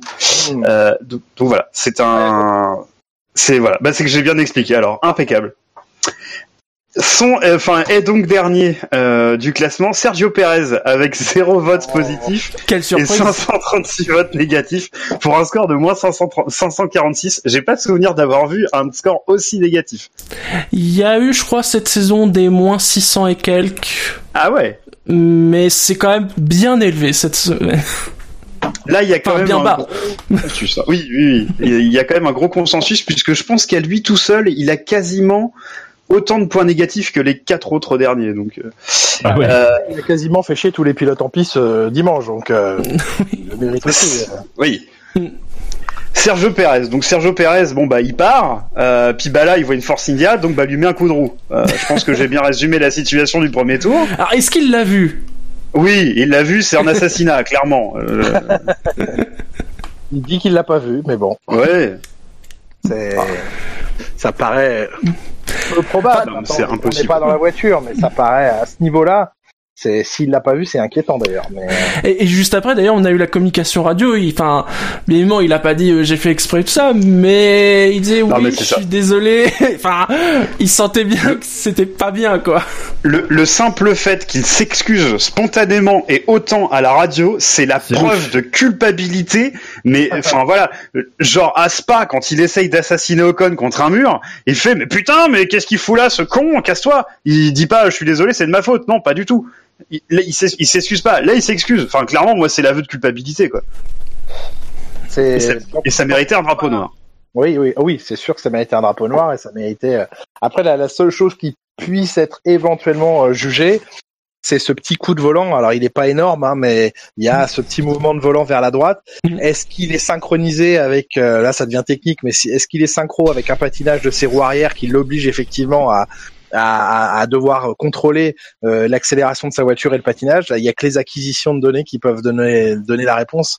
Euh, non mais c'est vrai qu'on a on a l'impression en fait qu'il lâche le volant euh, et ce, alors ce qui peut aller pour pour la défense de Pérez c'est que ça c'est le moment où il lâche le volant et donc du coup en fait il va aller vers la droite c'est peut-être aussi le moment où au niveau des pneus arrière il y a un contact et que c'est peut-être ça aussi qui euh, qui oriente les choses Moi je je je Moi, je regarde trouve que ça a été bien malheureusement- jugé en fait hein. je, je, je regarde malheureusement pas tous les on-board euh, qui sont faits par euh, par ton équipe, euh, Julien. pas bien. Euh, Bah non, c'est pas bien. C'est pas bien parce qu'en général, euh, ça permet de voir beaucoup de choses, surtout sur euh, euh, dans la zone de départ euh, en fond de grille, parce qu'on le voit euh, en général rarement, et ça permet souvent de voir que dans le premier tour, Perez, il cherche quand même très souvent Ocon. Enfin, j'ai souvenir Ouais. sur 3-4 on-board cette année. Bah, parce Euh, t'es souvent près de l'eau. près- Oui, bien sûr. Mais enfin, après, il y a clairement une tendance à essayer de tasser les gens de l'autre côté des vibreurs quand même. Oui, je pense que là, il a pas voulu le sortir, c'est sûr. Il a peut-être voulu simplement le- l'impressionner et lui dire euh, surtout tu te mets pas là. Mais ici est peut-être mal pris. Euh, encore une fois, hier soir, j'ai eu l'occasion d'en discuter et avec Esteban et avec Pierre qui était dans le même avion. Euh, pour euh, voilà, Pierre euh, se posait la même question de savoir si ce, ce petit coup de volant vers la droite était une gestion de, de, de, de- du patinage ou de, de sa réaccélération. Euh, bon, je vous laisse imaginer euh, le point de vue Oui. d'Esteban. Évidemment. Assez, euh, Bah, il a dit aujourd'hui qu'il voulait plus, il voulait plus lui parler ou. Euh... Oui, bah ça peut, ça s'entend, hein. Ça se comprend en plus, vu sa situation. Enfin, Ouais, en même temps. hein. c'est voilà. Mais euh, c'est ouais, c'est sûr que c'est assez. euh, en plus, il y a eu un, ensemble d'événements sur la course qui voilà, qui, qui l'aide pas. S'il avait été irréprochable sur l'ensemble de la course euh, ensuite, euh, je dis pas que ça aurait changé quelque chose sur cette première situation, mais là, il a, il a quand même œuvré pour se faire remarquer pendant toute la course. Quoi. Euh, justement, tu en parles, c'était une des questions que je voulais te poser et tu me tends une, une jolie perche. Euh, c'est la relation que donc là tu, tu disais que tu étais rentré avec euh, euh, Pierre Gasly et Esteban Ocon dans le même avion. Euh, c'est quelle est la relation? Alors, on t'avait un peu posé la question, c'était pas les mêmes pilotes à l'époque. Quelle relation tu entretiens avec les pilotes francophones? Parce que j'imagine qu'avec Charles Leclerc tu peux échanger facilement. Enfin, en tout cas, il a l'air très disponible. Donc peut-être que c'est une image qui nous parvient à nous spectateurs mais euh, il a l'air très disponible. Euh, donc, euh, quelle relation tu entretiens avec ces, quatre pilotes-là plus particulièrement? Euh, c'est des très bonnes relations, c'est vrai. Évidemment, la nationalité facilite aussi l'accès à ces pilotes. C'est sûr, et, ils sont encore jeunes et ils sont pas aussi sollicités, même si Charles va passer dans une autre dimension. Ils sont pas aussi sollicités qu'un Hamilton ou un Vettel avec lesquels on échange quand même moins régulièrement. Mais euh, mais non non, excellente. C'est des garçons euh, adorables, bien élevés. Euh, et avec qui voilà, je les ai connus avant la F1. Euh, ça fait vieux con, mais voilà, ils peut-être aussi un peu connus euh, avant qu'eux y arrivent et, et nous écoutaient aussi. Donc, euh, bah voilà, il y a une relation de respect dans les deux cas. Moi, évidemment, j'ai de l'admiration en plus pour ce qu'ils réalisent derrière un, un volant. C'est c'est des gars qui, euh, comme j'ai coutume de dire, hein, ils sauvent pas le monde, mais dans ce qu'ils font, bah, ils sont excellents. Donc, euh, on peut être admiratif de, de ce qu'ils font à ce niveau-là. Et en plus, ce sont des, des gars très sympas, euh, très bien élevés, euh, et, avec qui c'est agréable de, discuter. Et puis, c'est bête à dire, mais on, on a juste la même passion. On aime la bagnole, on aime en parler, on, on aime regarder euh, d'autres disciplines. Euh, voilà, donc c'est facile de, de parler de notre de notre passion. On est souvent amené à voyager ensemble parce que eux régulièrement partent de Paris et reviennent sur Paris, donc euh, les, les vols sont identiques. Donc euh, bah ça fait des longues plages de temps euh, euh, à l'aéroport, dans l'avion, où on peut échanger. Et puis et puis voilà, c'est on passe beaucoup de temps, hein, plus qu'avec nos familles respectives euh, euh, ensemble. Donc c'est un univers un petit peu, c'est pas un univers clos, mais assez restreint quand même. Donc euh, non, les relations elles sont très bonnes. Euh, elles sont, euh, ils le savent, hein, euh, c'est des relations aussi qui qui doivent être professionnelles dans le sens où c'est pas parce qu'on s'entend bien que on va plus les, les protéger à l'antenne ou, ou, voilà, c'est on reste. Enfin moi j'essaie de rester le plus objectif possible et, et si demain c'est Esteban qui met le coup de roue à, à comment à, à Pérez dans le mur, et ben Ce sera la faute de Pérez. Oui, euh, ça sera la faute de Pérez. Non, mais voilà, Pour l'ensemble de son œuvre. il n'y a pas de protectionnisme à faire euh, vis-à-vis d'eux. Euh, voilà, donc euh, ils le savent, ils l'acceptent et, euh, et, et- et voilà, et on s'entend vraiment très bien. Et encore une fois, c'est agréable d'échanger avec eux. Et pas de pas de protectionnisme. J'ai j'ai vu un truc qui m'a fait euh, beaucoup rire. Bon, toi, j'imagine que potentiellement ça t'a saoulé, mais moi, ça m'a fait hurler de rire.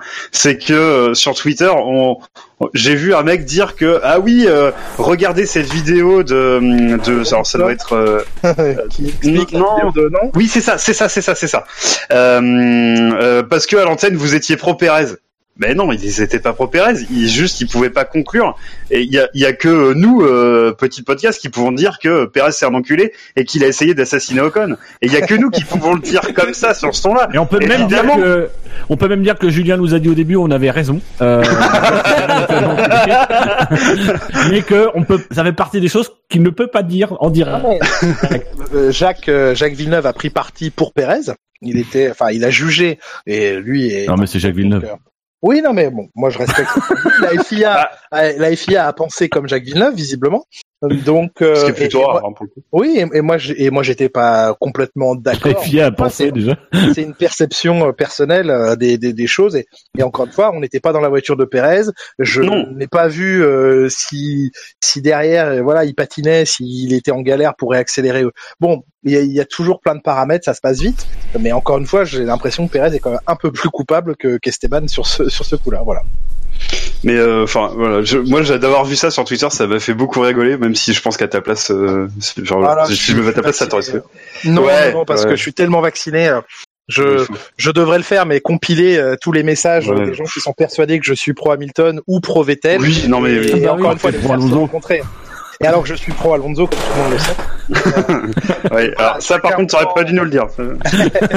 chacun entend, entend ce qu'il a envie d'entendre. Ça Et sera repris. honnêtement, voilà. J'en ai C'est- pris mon parti, y a pas de souci. C'est podcast, Malheureusement, podcast, c'est au sourire, pardon, oui. Non, je t'en prie. C'est, c'est podcastiquement transmissible d'être pro Alonso ou pro Sainz ou parce que j'ai peur moi du coup, j'aime pas les deux. Alors. Ah non, mais je suis, euh, pro, je suis pas pro Alonso du tout. Euh, je suis pro Schumacher, donc. Euh, euh, ah ah ah Il est mon Dieu ah mon Dieu ah mon Dieu on fait tous des erreurs dans la vie. Oh, c'est vrai c'est vrai qui, qui sommes-nous pour te juger? Un végan. Mais, euh, à, partir du, à partir du moment où les pilotes sont en piste, non, j'ai honnêtement, euh, et encore une fois, je l'ai dit, été, euh, je, je me fiche que Hamilton ou Vettel soit champion du monde. Ce que je veux, c'est des belles courses. Bien sûr Euh, Et, et, et voilà, je n'ai vraiment aucun favori entre les deux. Je m'en fiche royalement. Je veux juste qu'ils se tirent la bourre, qu'ils nous fassent des courses magnifiques, qu'ils se touchent, qu'ils aillent au contact. mais Le, le reste, mais euh, voilà, il y aura un quintuple champion du monde l'année cette année, évidemment. Euh, la logique paraît assez implacable. Peu importe. Mathématiquement, c'est faisable pour Bottas. Oui, j'ai- je me suis posé la question d'hier soir euh, de savoir pour qui ça n'était plus faisable mathématiquement, mais on, Alors, stat F1. ouvert les- je pense que pour Sirotkin ça n'est plus faisable, mais euh, mais, mais voilà. cela m'attriste Mais, mais j'ai une petite question pour rebondir sur la, la question que te posait euh, Scali euh, par rapport au pilote français. Euh, bon, malgré tout, toute quand même la distance journalistique que tu prends, et il faut saluer que c'est compliqué dans un mi- microcosme comme la Formule 1 de, de, de garder quand même euh, de, l'objectivité. Euh, dans des situations comme on a connu à un moment donné dans la, dans, dans la saison un peu tendue entre les pilotes français, pour pas les nommer Ocon et Grosjean, Mhm. euh, comment toi tu comment toi tu réagis toi en tant que que journaliste, mais surtout en tant qu'homme et passionné de Formule 1 et, et, qu'avec une relation privilégiée avec ces pilotes-là, comment tu comment tu te situes toi entre ces deux-là, à un moment comment comment tu vis les choses? Honnêtement, euh, c'est enfin assez facilement dans le sens où euh, je, suis là euh, quelque part pour recueillir les impressions de l'un et de l'autre sans juger. Maintenant, enfin, il y a aucun pilote qui m'a jamais pris à partie en me disant choisis ton camp. Donc à partir de ce moment-là, c'est c'est pas compliqué de se, on n'a pas à se positionner justement. Qui s'entendent pas, entre guillemets, moi ça me regarde pas, c'est leur problème à eux. Euh, et encore une fois, ils sont aussi intelligents l'un que l'autre pour savoir que bah même si eux s'aiment pas, nous on va aller voir l'un et l'autre pour leur demander leur avis et, et pour discuter et avoir des, informations et, et sans, sans prendre position euh, forcément et, et voilà. Et il m'est arrivé dans certains cas euh, de dire à l'un ou l'autre pilote, pas forcément Ocon ou Grosjean, mais euh, deux personnes qui étaient euh, euh, concernées par une affaire et de dire bah je pense que c'est toi qui as eu tort. Maintenant, euh, on- ça reste des garçons intelligents et, et ils font ils font la part des choses et ils savent quel est notre rôle à nous justement Ouais. de ne pas se positionner. Donc euh, pff, honnêtement, c'est assez facile, assez oui assez simple de, de vivre ces situations. est-ce que Kyrgios s'est déjà fait blacklister par un pilote? Jacques Villeneuve est blacklisté chez, chez Williams, Chez Ouais, Williams, voilà, ça, on c'est sait, ouais. bien ça serait bien du coup que Ocon n'y aille pas parce que ça m'énerverait un peu. Non, non, mais euh, personne, non, non. On s'est, on s'est fait, pour être très honnête, euh, on a eu une discussion. Pirelli nous a demandé si on, si moi et Franck, on pouvait les, les rencontrer. Euh, à- euh, c'était c'était c'était à Bakou qu'on les a rencontrés, donc c'était au Grand Prix d'avant qui avait dû avoir euh, quelque chose que j'ai dit qui qui leur plaisait pas. Euh, Donc ils m'ont dit est-ce qu'on peut vous voir à, à Bakou?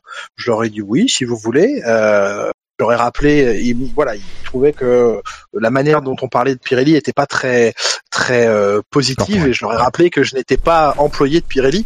Oui, Donc euh, voilà, Ça et encore une fois, un, j'étais pas employé de Pirelli, et, et deux, ce que je disais à l'antenne n'était pas un- une opinion personnelle, mais était un- était argumenté par les discussions que j'avais avec des pilotes, avec des ingénieurs. Quand euh, trois quarts des pilotes avec lesquels vous discutez dans le paddock vous disent euh, ces pneus-là nous nous saoulent, euh, on n'arrive pas à en faire ce qu'on veut, c'est c'est c'est pas possible, ils sont inconstants, ils c'est pas moi qui le dis, ce sont les pilotes. Je je vais pas m'interdire de répéter ce que me disent des, des, des pilotes. Bah évidemment que ça plaît pas à Pirelli, mais encore une fois, je je travaille pas dans leur service de com, donc euh, j'ai pas, enfin, on n'a surtout pas à les protéger ni à les descendre gratuitement. Si on dit quelque chose de négatif sur eux, c'est argumenté.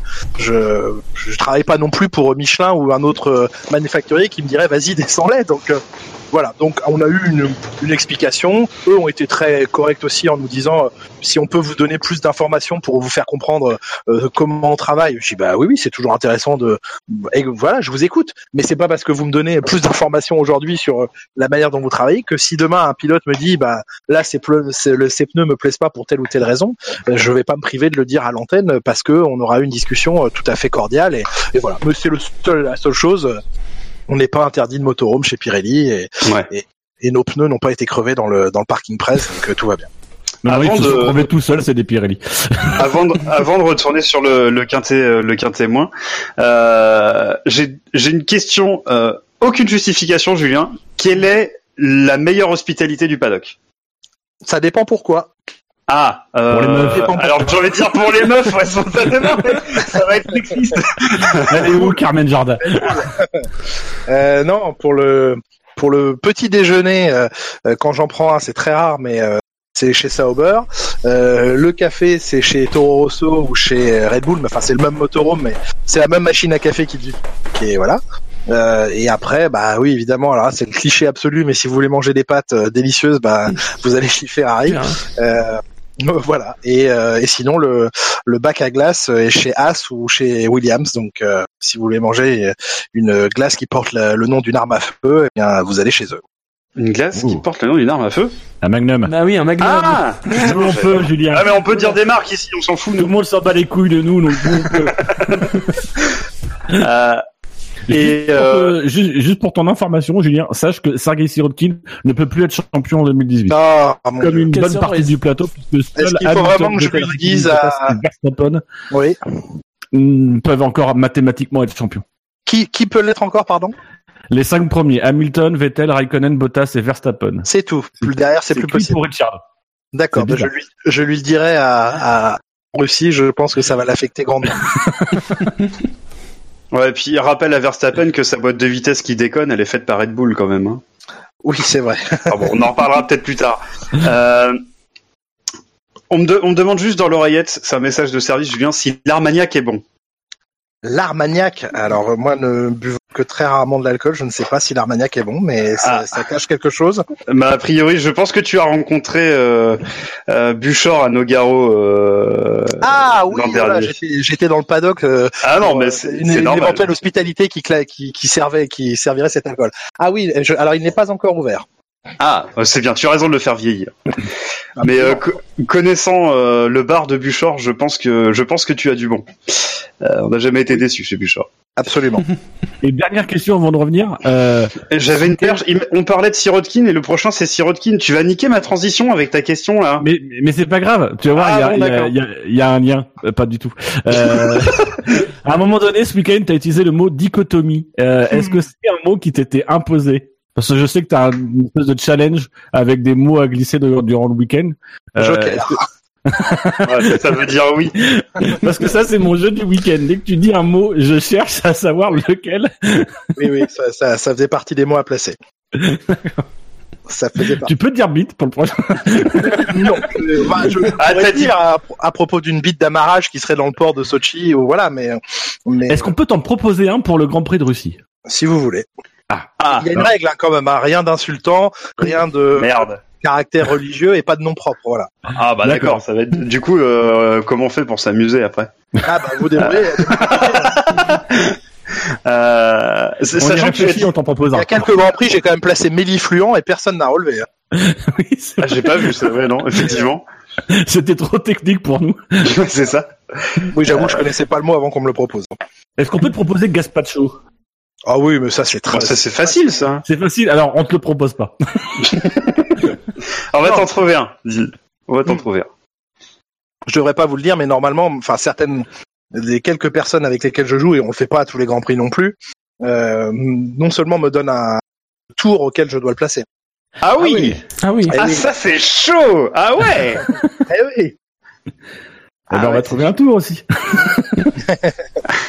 Euh, le deuxième du quintémoin, c'est donc Sergei Sirotkin. Je sais que de revenir un peu à mon conducteur, euh, avec 62 dur à votes devenir positifs. un conducteur. Hein. Ah oui, c'est très dur. Ah oui, oui, oui. oui. Euh, 62 votes positifs, 242 votes négatifs, un score total de moins 180. Il y a quand même 62 personnes raisonnables et je n'ai pas du tout exprimé mon avis personnel. Bravo à ces personnes. Absolument. La défense de Sirotkin, trop, pas assez ou c'était bien? Moi je dis que c'était bien, voire pas assez. Euh, pas plus. Bien, mais pas plus, quoi. Bon, ça a été un peu limite quand même sur euh, sur Hartley, je crois. Sur Euh, Arthur, c'était trop, c'est vrai. Ouais. Ah Sur oui, oui, mais, sur le reste, ouais. euh, non. Sur Perez, c'est c'est c'est c'est sur Perez, il est vraiment très très bon. Euh, et c'est et c'est ce qui rend d'autant plus dégueulasse en fait le en, en fait le, le geste de Perez à son encontre parce que pour le coup c'est ça fait partie des belles défenses. C'est ce qu'on attend aussi. Moi c'est ce que j'aime euh, dans, dans la Formule 1 c'est aussi les défenseurs notamment dans cette Formule 1 où on, a, on donne beaucoup d'avantages euh, en termes de DRS etc euh, qui sont souvent mal calibrés euh, à l'attaquant. Là pour le coup euh, Sirotkin qu'on n'a pas beaucoup vu et qui n'a pas pu montrer son talent sur le circuit euh, avec une voiture euh, qui allait un peu mieux, il a quand même réussi, euh, il a quand même réussi à se montrer, à se mettre en valeur. quoi. Ouais, après, il y a, plusieurs philosophies, mais c'est vrai que, enfin, on peut comprendre euh, un pilote qui euh, se pointe sur tous les week-ends avec la quasi-certitude de finir dernier ou avant-dernier, qui à un moment donné bah, est en piste, même s'il n'a aucun point à jouer, a juste envie de montrer que c'est un racer, quoi. Donc s'il s'efface tout de suite, enfin, c'est, il se respecte pas lui-même. Donc, je, voilà. Après, quand Jacques me dit, mais oui, mais il fait une course, ça sert à rien. Bien sûr que foncièrement, fondamentalement, il joue pas dans la même cour, mais mais bon, bah à ce moment-là, il vient pas faire la course puisque de toute façon, il n'a pas la voiture sur la sur le papier pour euh, pour marquer des points, euh, encore moins pour faire un podium ou quoi que ce soit. Donc euh, à ce moment-là, il a, ça veut dire qu'il n'a pas le droit de jouer, quoi. Donc bon, Moi, j'ai j'ai trouvé ça très bien, et puis accessoirement, ça nous a quand même relancé énormément la course, qui était quand même très ennuyeuse. Euh, Julien, au tout début de l'émission, tu disais euh, 10 secondes comme le nombre de secondes où il y a eu du suspense dans la course. C'était c'était un peu ça, jusqu'à ce que euh, Perez et Sirotkin nous mettent un petit peu de pagaille dans tout ça quand même. oui, ils ont bien animé le le cœur du, du peloton ou la fin de peloton et oui, c'est sûr qu'ils ont fait un peu le ils ont fourni un intérêt à, à ce Grand Prix. Alors après, ça n'enlève pas à la performance de, de ceux qui ont joué devant parce qu'ils ont bien piloté et Lewis Hamilton n'a pas fait d'erreur. Donc euh, c'est vrai quand tout est propre, parfait, bah euh, c'est on peut que saluer le pilotage, mais c'est pas très spectaculaire du coup. Mais euh, ça, on va pas reprocher aux gens de, devant d'avoir été bons. Donc c'est comme ça. Bon, Sirotkin ne, dé- ne déchaîne pas les passions. J'aurais pensé qu'on ferait plus de temps, mais j'en profite pour avancer. Euh, Romain Grosjean est troisième de ce qu'un témoin avec 20 votes positifs et 187 votes négatifs. Euh, même moi qui suis pas réputé pour être fan de Grosjean, je vois pas bien. Qu'est-ce- Bah, je pense que c'est pour, pour son absence de respect du, du drapeau bleu.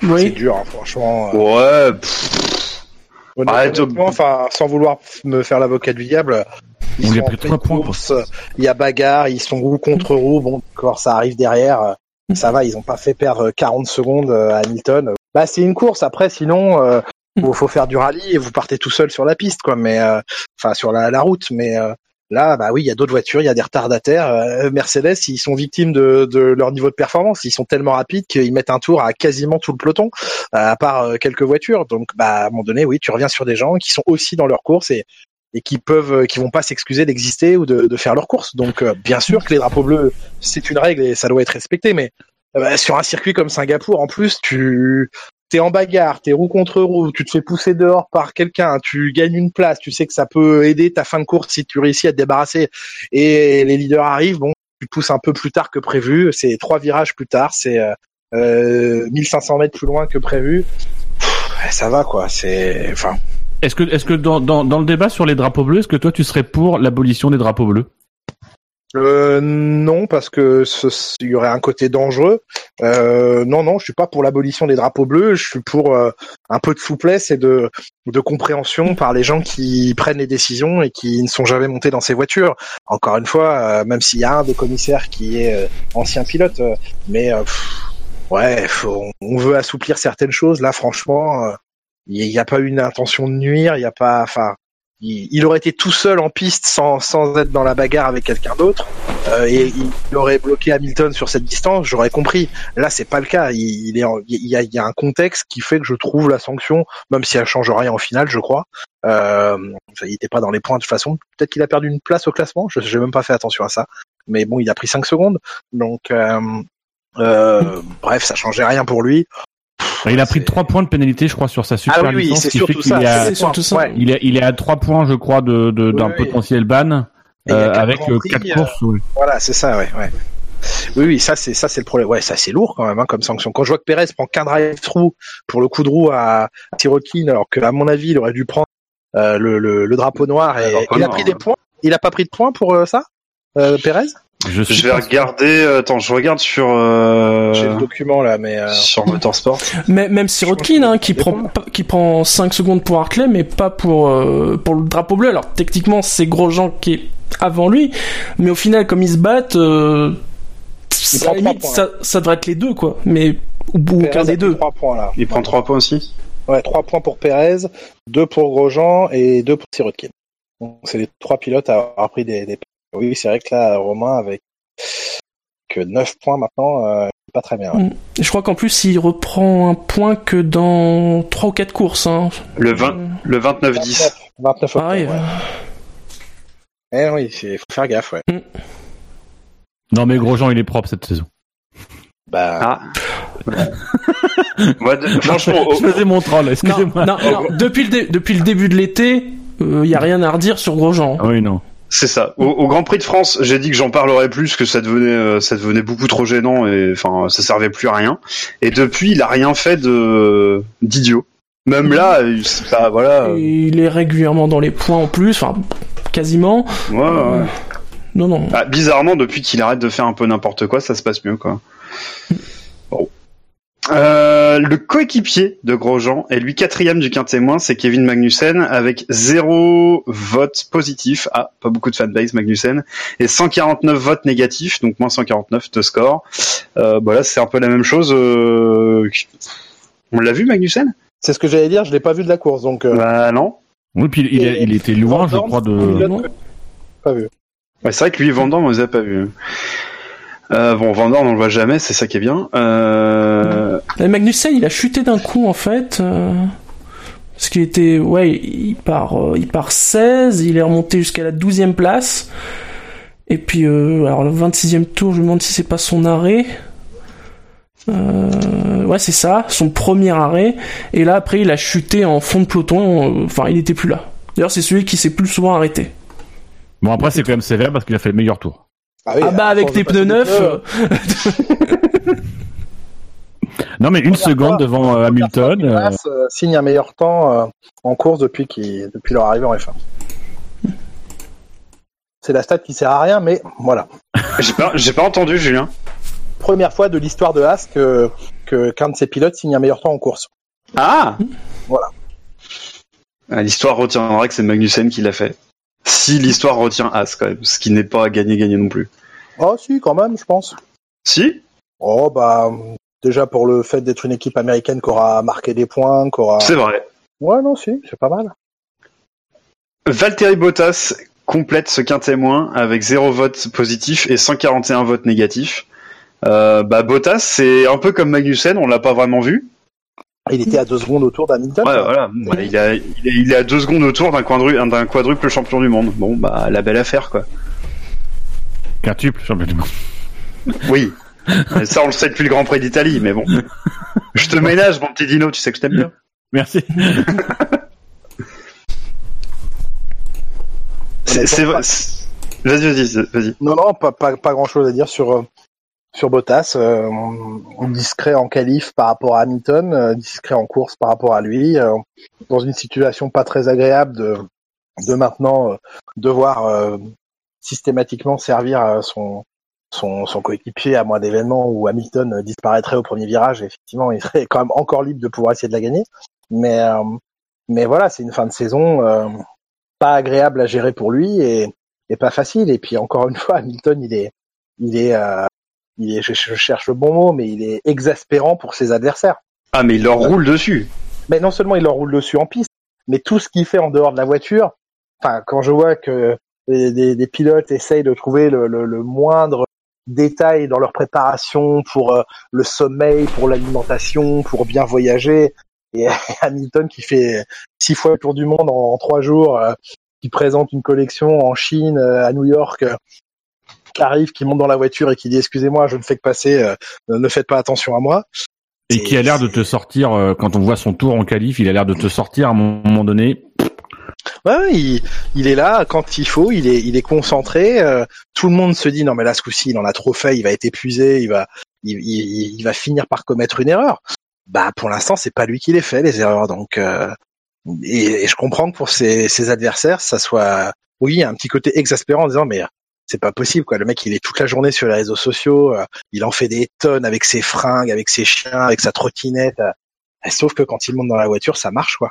Donc euh, et comme jusqu'à présent euh, chez Mercedes, on lui demande pas autre chose que ça et que, que et qui délivre, comme disent les, les Anglais. Euh, bah, rien dire, y a rien à dire. C'est ça. Il a raison. Quoi qu'il fasse, il a raison. Ouais, voilà, à la fin, c'est C'est lui qui gagne. C'est lui qui gagne. C'est. Alors bah Bottas propose qu'on qu'on passe pas de temps dessus et qu'on passe un peu plus de temps avec celui qui est euh, à la porte du quintémoin. Ça va nous permettre euh, de bah, de parler encore un peu d'Hamilton puisque c'est c'est Sébastien Vettel avec 52 votes positifs et 143 votes négatifs. Euh, alors d'abord la course de Sébastien Vettel et puis ensuite euh, la course au championnat si elle existe encore? Ah, elle existe encore, euh, mais euh, bon, elle est mal engagée pour Vettel, ça c'est un euphémisme, mais elle existe encore. Hamilton sait ce que c'est que de, de casser un moteur euh, quand on s'apprête à gagner une course euh, et à marquer 25 points. Donc, euh, donc euh, moi cette fiabilité, je la regarde quand même de près. Hein. Je vois les grands prix qui restent à parcourir. Euh, c'est pas les, les plus simples au niveau moteur. Euh, Mexico, euh, Suzuka, Austin, enfin tout ça, ça, ça tape très dur dans le moteur. Euh, on arrive quasiment chez tout le monde à peu près à la limite. Alors pour l'instant, ça va, ça tient parce qu'ils sont dans les, ils sont dans, dans la norme, mais euh, j'attends le coup de massue qui va tomber euh, forcément à un moment donné sur l'un ou l'autre, euh, où on va apprendre samedi matin qu'ils ont été obligés de mettre un quatrième moteur ou je sais pas quoi, un sixième, un cinquième turbo, ou- et ça va prendre 10 places sur la grille ou 15 places, ou et ils vont se dire on tente le tout pour le tout, donc on, change tout et, et c'est dernier sur la grille. Ça va arriver au moins une fois sur les, les six derniers grands prix. C'est, je reste très surpris que ça n'arrive pas. Mais à chaque fois que des pilotes de, enfin des, des pilotes de gros calibre sont partis derniers, ils ont jamais eu de mal à vraiment remonter et à prendre quand même des très gros points. Donc pour Hamilton, c'est pas un problème, sachant qu'en plus sur les deux dernières courses, il a tellement géré le rythme. Enfin Oui. euh, voilà, Mag- enfin on l'a dit tout à l'heure, Magnussen meilleur temps. Enfin je veux dire, c'est quoi cette blague? Alors ok, il a des pneus neufs, mais le mec, il a un tromblon comme caisse. Enfin, faut arrêter quoi. Et clairement, euh, c'est c'est une une Red Bull à la limite, mais c'est ça doit être une voiture rouge ou grise qui fait le meilleur temps, et certainement pas gris as quoi. Euh, Ah bah c'est, c'est encore une fois c'est les circonstances qui font que effectivement devant ça ne s'attaque plus. On voit Vettel qui lâche euh, fini à 50 secondes, je crois un truc comme ça. Ouais. de, de, de- Dans les derniers tours, il doit lâcher 30 secondes. euh, Mais il, il coupe l'effort, mais c'est normal. hein, il y a plus- Ah mais bien sûr, c'est pas une critique. Hein. Non non mais euh, encore une fois la As, je trouve ça sévère. euh, c'est- ça reste une, une voiture. Hein. Euh, niveau moteur, châssis un peu moins, mais il y a un- l'ensemble est quand même pas pas dégueu. Hein. Euh, C'est la Ferrari de l'an dernier, rappelons-le. Ah oui, la fameuse. Ferrari de l'an dernier, parce que là pour le coup elle serait larguée euh, si c'était vraiment celle de l'an dernier mais mais voilà n'oublions pas les points perdus cette saison euh, qui devrait faire sans problème qu'elle qu'elle soit la, la quatrième équipe du paddock euh, sans mais encore une fois la course c'est la course mais euh, non, non, c'est, ça reste une bonne voiture. Maintenant, c'est sûr qu'en fin de course, euh, à peu près n'importe quelle euh, voiture, si elle, elle, se concentre vraiment là-dessus, euh, balle neuve à deux tours de l'arrivée avec, bah, avec 10 litres, enfin 10 kilos d'essence dans, dans, le réservoir, batterie chargée à fond sur un tour pour quasiment, quasiment toutes les voitures qui peuvent le faire, quoi. Surtout quand fait 18ème à l'arrivée, quoi. Bah, l'entièreté de ma de mon succès au Steam SAV Championship repose là-dessus. Hein. D'ailleurs, euh, d'ailleurs, il faudra qu'on essaie de trouver quelques minutes, Julien, pour te parler de, de ton expérience dans les fins 2018. Mais je voudrais qu'on reste d'abord sur euh, Vettel. Euh, il perd sa il perd sa course pas tout seul. Son équipe l'a encore bien aidé. Oui. Euh... Bah, là, pour le coup, il ils se sont tous aidés hein, chez Ferrari. Déjà, ils se sont aidés il y a, il y a 14 semaines quand ils ont choisi les pneus. Hein. Mm. Euh, Porter un seul train de gomme jaune, c'est c'est surprenant. Je vais pas dire surréaliste. C'est étonnant, étonnant de pas avoir essayé d'en de, d'en tester euh, un peu plus. Euh. Et c'est pas la première fois de la saison qu'ils se retrouvent un peu bloqués en ayant pris qu'un train des plus durs. Voilà, et en se rendant compte que finalement, c'est intermédiaire euh, qui, la, le même niveau de, de, hormis la qualif, hein, je, mais je parle pour la course. Hein. Euh, c'est vrai que oui, il y a, des choix. A, ils sont rentrés un peu dans cet esprit en se disant de toute façon c'est nous les meilleurs sur la gestion des pneus, donc on peut se permettre de prendre à chaque fois un max de pneus les, plus tendres, ce que ne fait pas Mercedes. Et finalement, bah, on se rend compte qu'en course, je dis bien en course, il n'y a pas besoin d'avoir les pneus les, plus tendres. Mais de, manière générale, je, pense que euh, Ferrari et Vettel ne sont pas à la hauteur de la voiture qu'ils ont cette saison. Alors, je pense pas que la Ferrari soit. Je, pense qu'on dit Ferrari domine. Je pense que c'est très serré entre Ferrari et Mercedes et que ça se joue sur des mm. détails.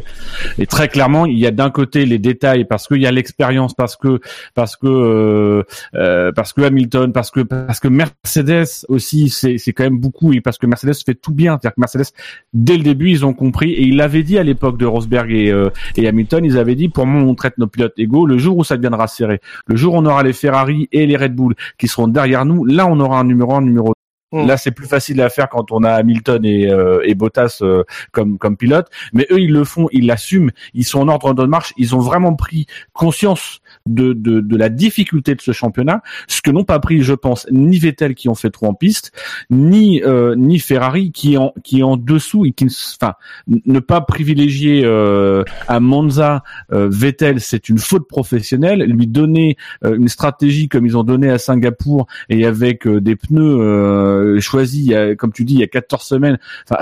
Sans excès de prudence. Enfin, c'est c'est c'est juste des fautes professionnelles des deux côtés quoi. Et ils ne méritent pas le titre cette saison, alors pourtant ils ont le matos pour le faire.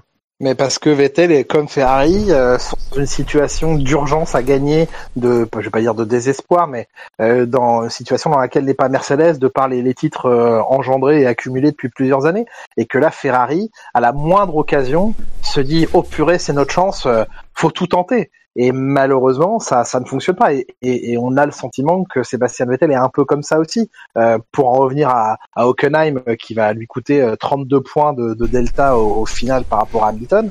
Euh, encore une fois, après avoir revu, et j'en c'est Ocon, il me dit mais il est vraiment arrivé beaucoup trop vite. Je lui dis mais c'est bizarre parce que on n'a pas l'impression quand même, on a déjà l'impression qu'il est prudent. Il me dit mais tu n'imagines pas à ce moment-là, je parle bien d'Ockenheim à l'entrée dans le stadium, à quel point euh, moi je suis arrivé mais arrêté dans le stadium tellement c'était détrempé et, il me dit non, euh, même si ça paraissait pas très vite, il était déjà beaucoup trop vite pour les conditions.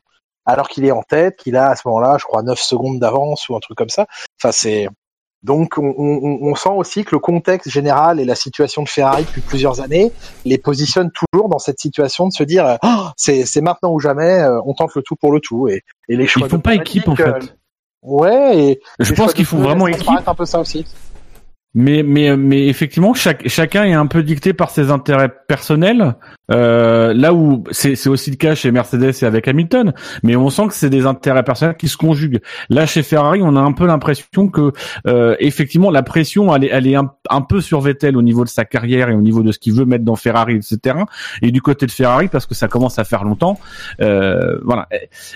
Toi, toi, toi qui es dans le paddock, est-ce que tu penses que la mort de Sergio Marchionne euh, change aussi un peu les choses et, pèse un peu sur la situation euh, politique et l'équilibre de pouvoir euh, interne chez Ferrari? Non, ça peut-être conforter euh, Maurizio Arrivabene dans ses fonctions, des fonctions dans lesquelles il aurait pu être un petit peu menacé et, dans lesquelles il sera peut-être un peu menacé à l'avenir, mais maintenant, beaucoup maintenant, hein, j'échange pas mal avec nos confrères italiens qui ont aussi des bonnes infos évidemment chez eux et ils nous disent voilà, il a retrouvé euh, le, les, pas les pleins pouvoirs, mais de la sérénité dans, dans sa fonction. Maintenant, non, dans la disparition de Markion change pas grand chose à l'organisation de l'équipe qui était assez euh, euh, indépendante dans son fonctionnement journalier, euh, a failli euh, empêcher euh, Charles Leclerc de, signer, ça c'est vrai. Il y a eu un retournement de situation juste après son, décès qui, pour quelques jours, semaines, a remis Charles sur le, banc, euh, fait euh, oublier ses espoirs signer chez. Il est revenu dans le match un peu après, mais voilà. Sinon, y a- honnêtement, il n'y a pas, de changement dans, le fonctionnement de l'écurie euh, au quotidien. Et les, relations Vettel euh, Bene, est-ce que moi, moi je pense qu'il y a un problème de, de, de leadership entre les deux et de de, de, position. Je trouve qu'arrive à Bene dans, dans la presse notamment répète assez souvent que c'est lui le patron et c'est pas Vettel. Est-ce que est-ce que toi qui es dans le paddock, tu sens un peu un peu cette tension entre les deux ou pas? Non, la, la manière dont dont arrive à Bene, euh, moi, je vais faire une interview. euh, euh, la manière dont il euh, dont il s'exprime, c'est plutôt euh, rejeter la faute sur moi, euh, euh, ne la rejeter sur personne d'autre que moi dans l'équipe. Donc c'est plus euh, à l'inverse pour protéger Vettel, euh, même si bah, il aura beau dire euh, jeter la faute sur moi. Non, quand Vettel fait une erreur en piste, c'est Vettel qui fait la faute. Je veux dire, euh, arrive à Bene, il est sur le muret des stands, il enfin, pas lui qui est responsable de la faute de son pilote, mais il veut endosser toutes les responsabilités pour bien prouver qu'il assume, etc. Donc voilà, entre les deux, honnêtement, je, enfin, de ce que j'ai, je connais pas tout, mais j'ai pas l'impression que ce soit tendu entre les deux. De, mon point de vue, c'est pas l'impression que ça dégage. Avançons dans le quintet. Euh, on retrouve donc Sébastien Vettel sur lequel on a discouru un petit peu. Ensuite, on retrouve Stoffel Van Dorn, Lance Stroll, Brandon Hartley. Décidément, euh, les pilotes de talent sont là. Euh, Daniel Ricciardo, Esteban Ocon, Kimi Raikkonen, Hülkenberg, Marcus Ericsson et Pierre Gasly. Est-ce qu'il y a l'un de ces pilotes sur lequel vous voudriez revenir? Assez brièvement parce qu'on doit libérer Julien dans assez peu de temps. Donc euh, assez euh, assez brièvement. Je passe. Non, je passe. Pareil. Euh, pareil, ok. Peut-être un mot sur Ericsson qui atterrit euh, à la 11e place. Euh, Ouais, parce que ouais. je suis surpris de le retrouver euh, septième du classement. Euh, il, est- il, a- voilà, il arrive 11e à la porte des points. Euh, son coéquipier lui marque deux points, il finit 9e. Et surtout dans Euh, la situation globale, il faut bien voir qu'évidemment euh, euh, Leclerc a largement ascendant sur lui, qu'il a signé chez Ferrari. euh, euh, Enfin, c'est pas facile à vivre pour Ericsson hein, en tant que coéquipier. Il est là depuis quatre ans euh, euh, et il espèce de rouleau compresseur qui, qui arrive à ses côtés, qui ne fait que passer. Il dit bonjour, ah, je signe chez Ferrari, au revoir. Euh, et, et ça, ça Le va. pauvre, il, ça- il est obligé de dire du bien du moteur Honda. oui. Et, euh, non, non, mais tout ça pour dire que Ericsson, à un moment donné dans cette saison, en a trop fait euh, pour essayer de compenser ce qui, ce qui lui manque par rapport à, à Leclerc. Et évidemment, ça n'a pas payé. Au contraire, ça, ça s'est retourné contre lui. Et là, euh, reste, depuis assez peu de temps, euh, il a, il a réussi à, à calmer le jeu, à ne pas essayer à tout prix. Mais c'est partout dans le sport automobile que des, des coéquipiers se sont grillés. Euh, Regardez en rallye face à l'Hub, le nombre de pilotes qui se sont cramés à essayer de, de suivre son rythme. Euh, c'est- l'histoire du sport auto, ça. Et donc là, je trouve qu'il a une réaction plutôt bonne, malgré le contexte qui est compliqué pour lui, parce qu'il risque de perdre sa place en, en fin d'année. Euh, et puis, bah, l'ego du pilote en prend cher quand, quand tous les week-ends votre co- votre coéquipier est devant, marque les points, etc. Donc, dans ce contexte compliqué pour lui, je trouve que ce qu'il fait est vraiment bien. euh, il s'est bien repris. Justement, alors j'ai demandé d'accélérer, mais je vais ralentir. euh, mais je, voilà, C'est moment. c'est- Euh, justement, tout, enfin, je pense qu'on est tous les trois et je, je vais associer une énorme partie des auditeurs. Euh, on est tous à saluer euh, le travail euh, du manager euh, de Sauber. Merde, j'ai oublié son nom là maintenant. Frédéric Vasseur. Euh, Frédéric Vasseur, merci. Euh, Enfin voilà, il, il a toujours eu de, il a toujours performé dans les catégories inférieures, etc. Euh, quand il est passé chez Renault, il est parti. j'ai- Moi, j'ai j'ai jamais compris pourquoi. L'histoire lui donne raison parce que chez Sauber, il performe. Euh, mais euh, qu'est-ce, enfin, qu'est-ce qui fait qu'il a pas trouvé les ressorts? Je, je t'as peut-être pas la réponse, hein, Julien. Mais qu'est-ce qui fait qu'il a pas trouvé les ressorts pour euh, manager euh, Ericsson? Et Mhm. justement éviter qu'il en fasse trop et, euh, et le faire euh, et, le, et le, le- comment dire le, le faire briller euh, mieux que ce qu'il ne faisait tout seul. Euh, bah, Est-ce que c'est complètement le rôle du, du team manager? Euh, Je ne sais pas. Bien sûr que c'est d'orienter et d'aider ses, ses pilotes. Euh, maintenant, euh, fois à la fin, c'est le pilote seul qui est, qui est dans la voiture. Euh, je pense qu'il y est parvenu euh, dans un deuxième temps, puisque je vous dis, il y a une évolution quand même du comportement d'Ericsson qui, euh, qui l'aide à être plus performant en piste face à un coéquipier euh, qui, bah, qui est promis à un avenir incroyable et qui est déjà très impressionnant dans ce qu'il fait. Euh, c'est jamais facile à, à gérer. Donc voilà, est-ce que c'est vraiment complètement le rôle de, de Vasseur, de, de son pilote, comment piloter, qu'il attend de lui bien sûr, le conseiller sur l'attitude à avoir en piste, et de- de- d'en faire moins pour être plus efficace, il lui a certainement dit. Voilà, est-ce que ça doit aller au-delà de ça maintenant À ce niveau de la F1, il, c'est, c'est pas du GP3 ou de, quoi, c'est le pilote doit arriver en sachant ce qu'il a à faire et comment il doit gérer les situations, hein, à mon avis. Ok.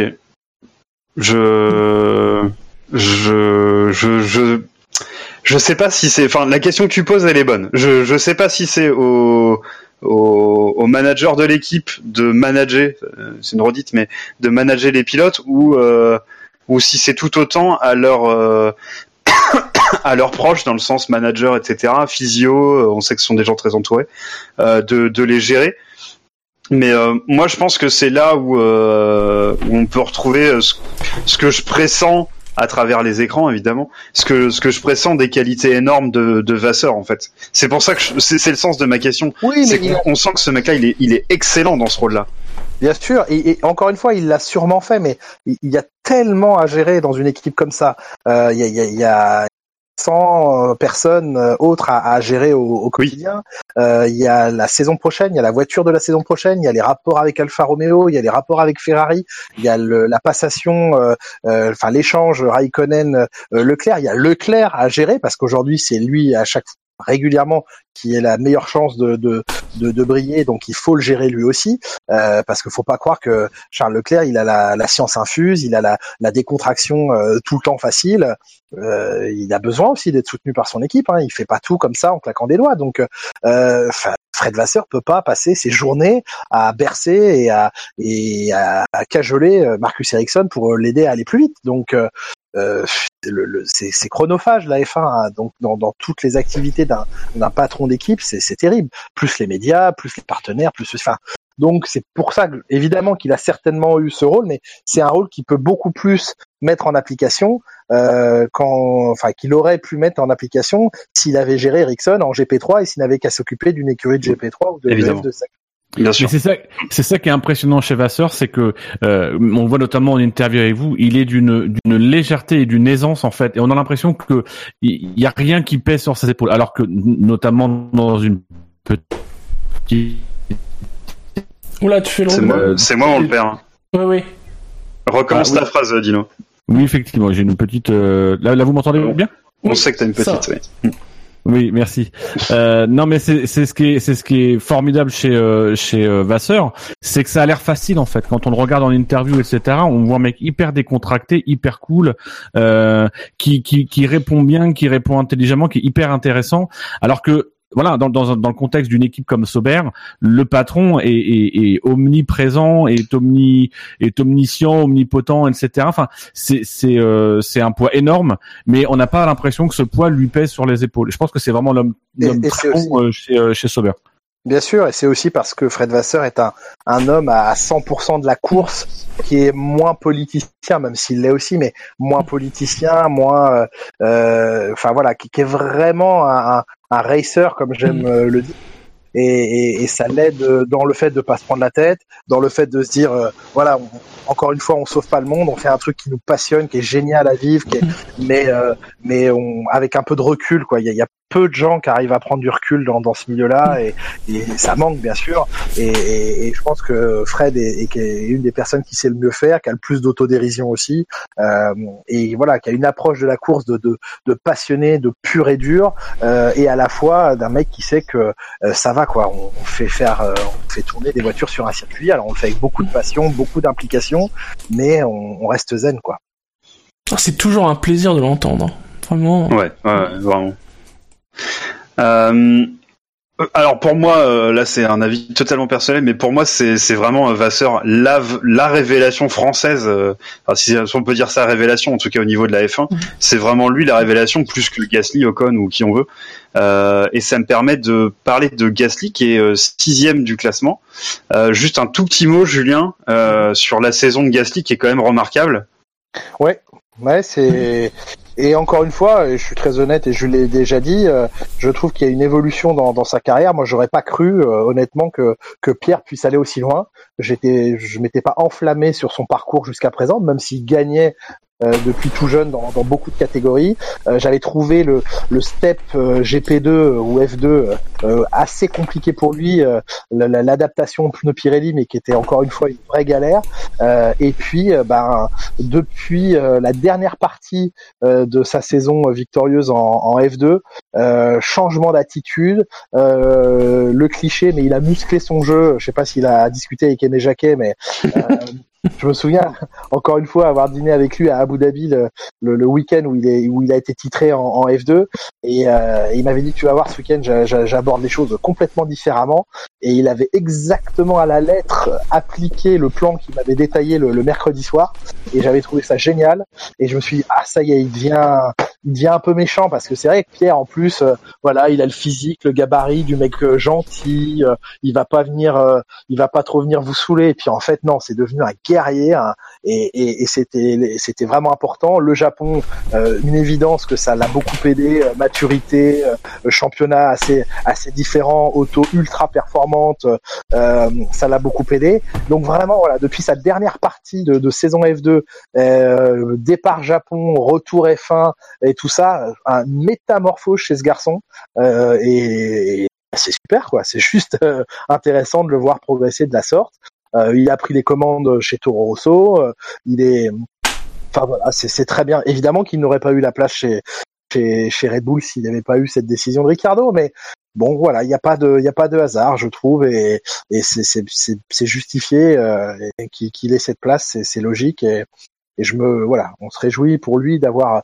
cette possibilité, évidemment avec euh, ce point d'interrogation Honda, mais euh, et dans sa relation, il a été tellement intelligent avec les gens de chez Honda, c'est presque le le seul qui sache les prendre chez chez chez Toro Rosso et dans le clan Red Bull en fait, euh, c'est c'est lui qui sait comment les prendre.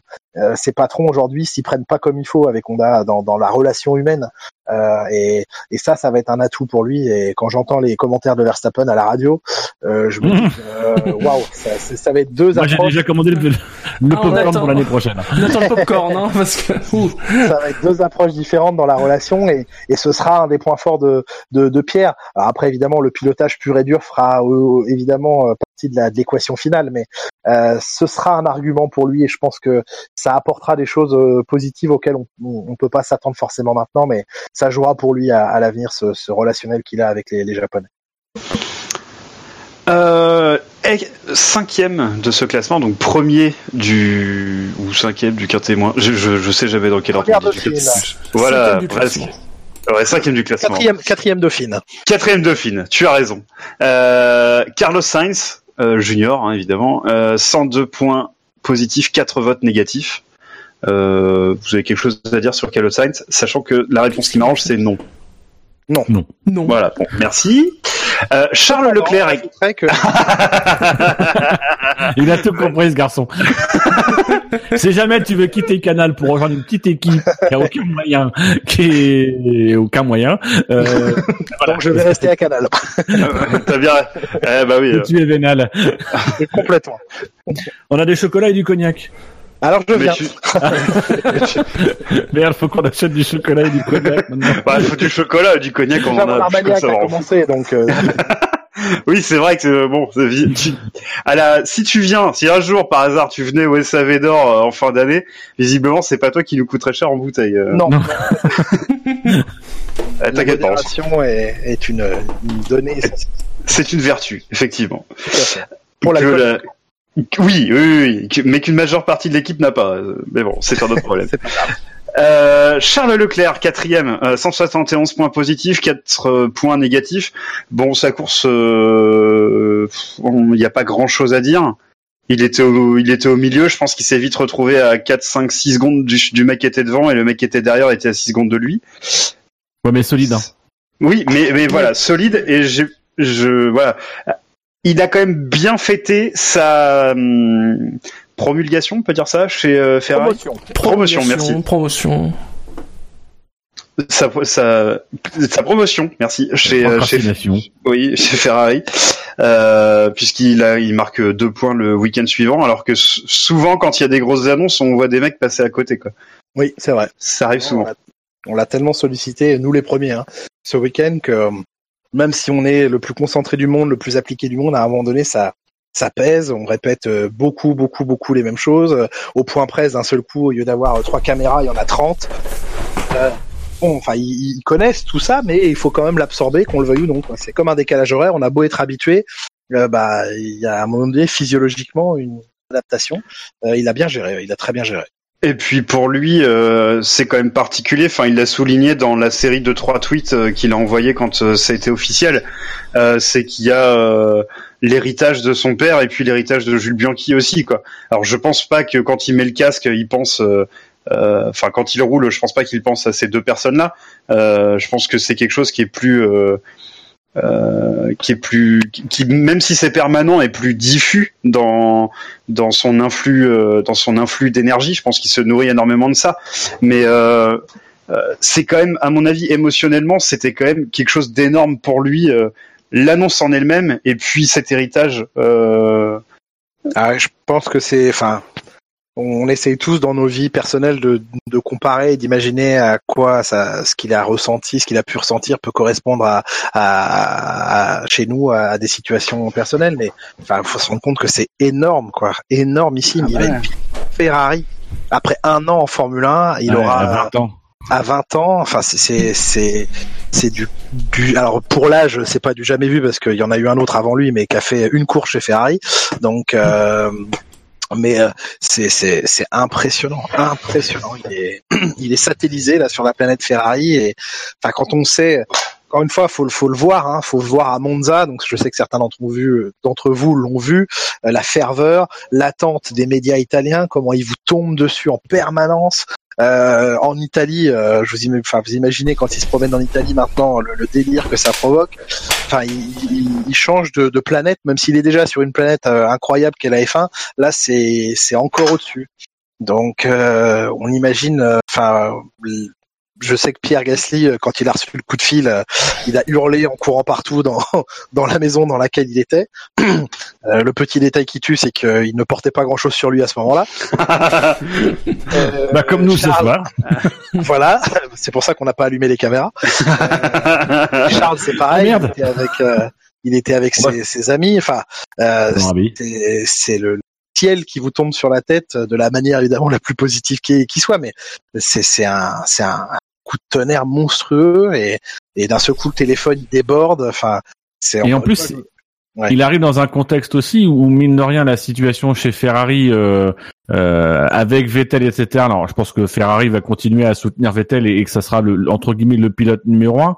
Mais malgré tout, on, on, on, sent quand même la presse italienne euh, très très sévère en ce moment euh, derrière Vettel et donc du coup euh, peut-être qu'aussi il va arriver dans de dans, dans de bonnes grâces comme le, le, chez Vettel. Euh, donc euh, ça, ça, ça lui offre beaucoup de pression, je pense, parce que il aurait pu arriver dans un autre contexte, peut-être en pilote numéro 2 et, et grandir à l'ombre de Vettel, mais c'est aussi une opportunité. Ça veut dire que peut-être aussi on va, on, il va pas arriver face à un, face à une, un mec indéboulonnable, mais face à un mec qui est un tout petit peu fragilisé quand même euh, dans, dans la galaxie Ferrari, et, et donc du coup avec un potentiel de quand même se faire sa place et son trou assez rapidement. Moi, je, je, je- alors un, je pense pas qu'il arrive en numéro 2 chez, chez Ferrari. Même si c'est le plus jeune, celui qui a le moins d'expérience et qui va se retrouver face à un quadruple ou quintuple euh, champion du monde. Mais euh, évidemment, la situation sera pas la même selon que Vettel va être champion du monde ou pas. Parce qu'évidemment, si Ferrari et Vettel ne sont pas champions du monde, euh, c'est c'est plus la même histoire. C'est c'est de nouveau retourner euh, à la bataille pour un, un titre qui leur échappe et et ça c'est de la pression. Donc s'il y a titre de champion du monde, pilote ou et constructeur pour Ferrari la fin de la saison, ce sera évidemment pas le même contexte pour lui, mais la pression, il va vraiment l'avoir que s'il se retrouve à, à pouvoir jouer le titre mondial. Avant ça, honnêtement, que voulez-vous qu'il arrive? Il est derrière Vettel, ce sera normal. Alors faut, évidemment, faut pas qu'il soit à 4 dixièmes de Vettel euh, à chaque Grand Prix, mais s'il est à 1 ou 2 dixièmes de Vettel, euh, on dira rien. S'il est au niveau de Vettel, oh, ce sera, ce sera bien plus. sera S'il est énorme. Ce sera tout bénef. Ouais, mais pourquoi à un moment donné il serait pas au niveau de Vettel? Ah mais va- non, mais je le souhaite. Hein. Attention. il va je- conduire, il va conduire une voiture tellement plus facile à piloter que ce qu'il a aujourd'hui. Enfin, je veux dire, Peut-être même gagner l'an prochain. Mais pourquoi il gagnerait Et- pas des bah, courses l'an prochain souhaite, hein, Heureusement, et potentiellement avec moins de pression. bah, euh, poten- à partir jusqu'à la première victoire. Là, s'il gagne à Melbourne, là, évidemment, d'un seul coup, ça va grimper. euh, c'est- non, mais, Ça, ça, mais voilà, mais, mais évidemment qu'à un moment donné, il va en gagner une euh, Mhm. dès l'année prochaine. Enfin, à moins que Ferrari euh, foire sa voiture, mais voilà, l'année prochaine, on va encore être dans la continuité, même Non, si ils font des bonnes voitures, c'est le reste qu'il faut. Oui, mais les ailerons avant vont être différents. Enfin, mais tout ça, Ferrari, c'est le gérer. Mercedes, Ferrari, ils vont pas pondre des mauvaises voitures sous prétexte qu'on a modifié l'aileron avant et les et les et les conduits euh, les conduits de frein. Donc, euh, et donc il va se retrouver avec une voiture logiquement, somme toute, euh, très bonne. Donc pourquoi à un moment donné dans la saison, il va pas se retrouver en position d'en gagner une? C'est sûr. Et peut-être plus une, peut-être deux, peut-être trois. Puis à un moment donné, s'il est au contact de Vettel, on va se dire ah là ouais peut-être. Et, là ça va devenir compliqué. Là ça va devenir. Mais avant ça, honnêtement, ouais. Mais encore une fois, attendons aussi de, de connaître le contexte. euh, de, de...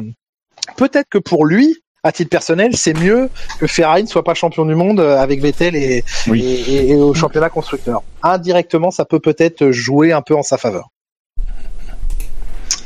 Terminons ce quintet plus ou moins. Alors je vous donne le podium. Euh, Fernando Alonso est sur la plus petite marche. Euh, Max Verstappen euh, est deuxième et Lewis Hamilton est évidemment premier. Euh, Fernando Alonso, je m- bon d'accord, il a fait septième. On l'a euh, la pas vu et j'ai l'impression On qu'il l'a a fait vu. une course un peu tout seul. hein. Donc, euh, Bah ouais, voilà. Mm. Bon, euh, je propose de passer rapidement. Mais Verstappen. Donc c'est logique qu'il soit aussi devant au Oui, oui, plus. oui, si on Voilà. veut. Ouais, ouais, ouais, ouais. ouais. Avec Euh, une voiture théoriquement moins bonne. Oui, oui, non, mais je, sincèrement, encore une fois, là, moi, je sais pas qui j'aurais mis dans le quintet plus. Euh, bah, dans mon quintet plus, j'aurais mis Sirotkin, mais c'est juste parce que je savais que tout le monde allait le mettre dans le quintet moins. Mais euh, sinon, euh, je, voilà, sais pas trop ce que j'aurais fait moi. Euh, et on retrouve donc euh, Max Verstappen, qui a. Est-ce qu'il a vraiment essayé de dépasser Hamilton? Il a dit après que ce qu'il l'aurait pas, il aurait pas dépassé dans les circonstances de drapeau bleu, il il l'aurait pas dépassé, que ça aurait pas été euh, honnête ou un truc dans le genre. C'est vrai que c'est pas du tout ce qu'il a fait à Monaco là, il y a deux, deux ans, là, ou trois ans. Ah, il se fout de la gueule de qui, lui, sans déconner. Je- Ah, voilà, je- encore une fois, euh, voilà, je- les déclarations des les déclarations des pilotes, quand tu les mets en perspective avec des, des choses qu'ils ont fait quelques années avant, c'est toujours assez drôle en général. La, la F1 n'a pas de mémoire, donc. euh, Non, non, bien sûr, c'est comme la politique, c'est la même chose. Euh, et donc Lewis Hamilton qui gagne euh, le Grand Prix et le et le Quintet Plus. Euh, il a tout gagné. La Il a tout gagné. et le quintet plus. mais Oui. pas le meilleur temps. Ah non, c'est vrai. Il a pas. euh, c'est notre il a triple pas- couronne à nous. Voilà. Bah oui, il a été, euh, il a été brillant. euh. le tour de qualif est bon, évidemment, spectaculaire. hein, euh, c'est surtout la manière dont euh, il arrive. Euh, Verstappen étant pas très loin au chrono, euh, ça, ça, ça tempère un peu le, la performance chronométrique. Mais par contre, le contexte de d'absence au premier plan de Mercedes tout le week-end jusqu'à la première tentative de Q3, ça rend le truc magique. Le chrono qui tombe tellement bas euh, qu'on s'y attendait pas. Euh, pas d'erreur euh, près des touchés. euh, Il y a une micro erreur sur un virage, c'est tout. Enfin, Et le tour est d'une beauté euh, impressionnante. Mais ce qui est, ce qui est impressionnant, c'est qu'il a pas l'air de se battre. Il a pas l'air d'en faire Ah trop. Il, il est, il est- pour le coup, on on n'arrête pas de parler des des des lignes, euh, cette ligne jaune qu'ils ont été obligés de rajouter là, etc. Quand on regarde le Mmh. tour, il y a, il y a pas Ouais, un ouais. millimètre de, de de large. Il y a rien d'irréprochable. Ça a même l'air lent en fait. C'est-à-dire que c'est tellement c'est fluide, tellement c'est beau. ça Ouais, c'est ça a pas l'air rapide, alors que ça l'est super rapide. Bah parce qu'il glisse quasiment nulle part. euh, à la reprise des gaz, euh, c'est il la perd jamais. Enfin, c'est ah ouais, le, le tour est, est, est presque trop propre, mais c'est ça qu'il faut. Hein. C'est ça qui, qui fait que ça va vite. Hein. J'ai le sentiment à, à, à Singapour, plus que sur d'autres grands prix, que quand un pilote arrive à, à, mettre le doigt sur le réglage, euh, qu'il faut, il, il est euh, il est euh, maître euh, de de Singapour assez aisément. On a on a souvent vu des pilotes, notamment Vettel, mais mais aussi euh, là ce week-end Hamilton, qui arrivent à faire un super tour en qualif et après en course en fait ils sont vraiment dans une voiture qui est dans, un package complet en confiance avec la voiture qui est au-dessus du lot. Et, et j'ai envie de dire à ce moment-là c'est mort pour tout le monde en fait. Je pense que c'est une pour moi ça a l'air d'être une spécificité comme de, de de Singapour liée au contexte à la chaleur etc Oui, et puis sur la construction de la confiance euh, sur le sur le week-end. Après, il y a un moment chaud, c'est la, la Q2 et Q3 euh, où il faut vraiment être au max. Après, on est à 8 ou 10 secondes des temps. Donc c'est c'est c'est de la gestion à partir du du moment où le premier virage course s'est bien passé. Mais euh, mais sur la qualif, ce qui est incroyable sur cette qualif, c'est la métamorphose de la voiture d'Hamilton entre Q1 voire même Q2 et Q3. Elle rebondissait euh, partout au premier virage, quelle que soit la ligne qu'il prenait. Euh, C'était incroyable de, de, de, de vibrations, etc. Là, il passe les ultras, les hyper, pardon, et, euh, et la voiture, elle, elle bouge plus sur les bosses. Elle est, enfin, c'est alors que eux ils ont pris plus de pneus durs Oui, oui, oui, il fallait. et donc on moins rouler avec les hyper C'est ça. Et mais peut-être que même eux ont été surpris du comportement de la voiture euh, quand il quand il s'est lancé sur sa première tentative. Quoi. Encore une fois, regardez le, la différence de comportement au premier virage sur les freins euh, entre tout le week-end et même jusqu'à Q2 et ce tour-là. La voiture ne bouge plus, ne rebondit plus. euh, il peut la jeter dans le premier virage, mais il rentre tellement fort dans le premier virage sans qu'il y ait une perte de contrôle, sans qu'il y ait un blocage, alors que tout le reste du week-end, quelle que soit la ligne qu'il prenait, un peu plus à gauche ou un peu plus à droite sur les freins, la voiture, mais elle sautait quoi sur les bords. C'était incroyable, étonnant. Le quintet plus ou moins euh, s'arrête là. Est-ce qu'il y a, euh, on a essayé d'aller un petit peu rapidement. Est-ce qu'il y a un pilote sur lequel vous voudriez quand même revenir, ou alors on passe au Mm. plus 1 moins 1 on peut passer au plus un moins un Passons au plus un. Alors, je t'explique la règle que, parce que celle-là je l'ai compris, donc euh, je peux te l'expliquer. ouais. Ah oui, oui. mal, tu hein. n'as pas la comprendre. Ah oui. Alors, mais ça se trouve, ils vont dire que j'ai pas compris. hein. Je- je- bon, je me suis peut-être un peu avancé. Cela dit, euh, on peut mettre un plus 1 ou un moins 1 à, aux pilotes. En fait, on classe les pilotes. Il y a notre championnat à nous, donc euh, je peux vous donner le classement avant le plus le 1 vrai moins 1. C'est le vrai championnat, c'est celui-là qui compte. Est en tête Lewis Hamilton qui s'envole avec 54 points, Sébastien Vettel 46, Raikkonen 34, Charles Leclerc 29, Daniel Ricciardo 27, Max Verstappen 25, Pierre Gasly 22, Bottas 21, Esteban Ocon 16, Nico Hülkenberg 15, Grosjean 13, Sergio Perez 12, Kevin Magnussen 9, Fernando Alonso 7, Carlos Sainz Jr. 6, Marcus Ericsson 4 points, Lance Stroll 2 points, Sergei Sirotkin 1 point et ne sont toujours pas classés Brandon Hartley et Stoffel Van Dorn. Est-ce que Donc, pour on peut vous... leur rajouter un point. Alors, on peut rajouter un point ou en enlever un euh, l'un à l'un des pilotes. On a le droit d'en enlever un. Pour retirer Donc, un point à Pérez. Euh, on peut retirer un point à Alonso. Pourquoi Alonso Non, pas Par principe. parce, parce que Alonso. ne pose pas la question, Julien, c'est trop difficile. Chacun le fait, faut que ce soit une décision collective. C'est une décision unanime. Décision unanime. Si quelqu'un s'y oppose, c'est pas possible. Alors, moi, je vais essayer de défendre avec des arguments plus un point pour euh, Stoffel Van Dorn. Euh, déjà, pour... Ça part mal, Julien. Ça part très mal. Oh putain, oh, j'aime peu cette cause perdue. Allez, on t'écoute. rendez-vous compte de la situation de ce garçon. Le mec a été mais élevé au rang de, de, de star absolue euh, au moment de, ce- de ses titres et de son titre particulièrement en, en GP2, ça s'appelait encore GP2 à l'époque. Euh, c'est- c'est- C'était la situation de Charles Leclerc aujourd'hui. Hein. Clairement quand euh, quand il est en, en GP2, c'est comme euh, c'est comme Charles, c'est il y a aucun doute, ce mec-là est un génie. Il a signé avec une grosse équipe, il fait partie d'une famille euh, qui est McLaren. Enfin, ce, ce garçon doit être rapidement champion du monde. C'est exactement ce qu'on dit de Charles en ce moment.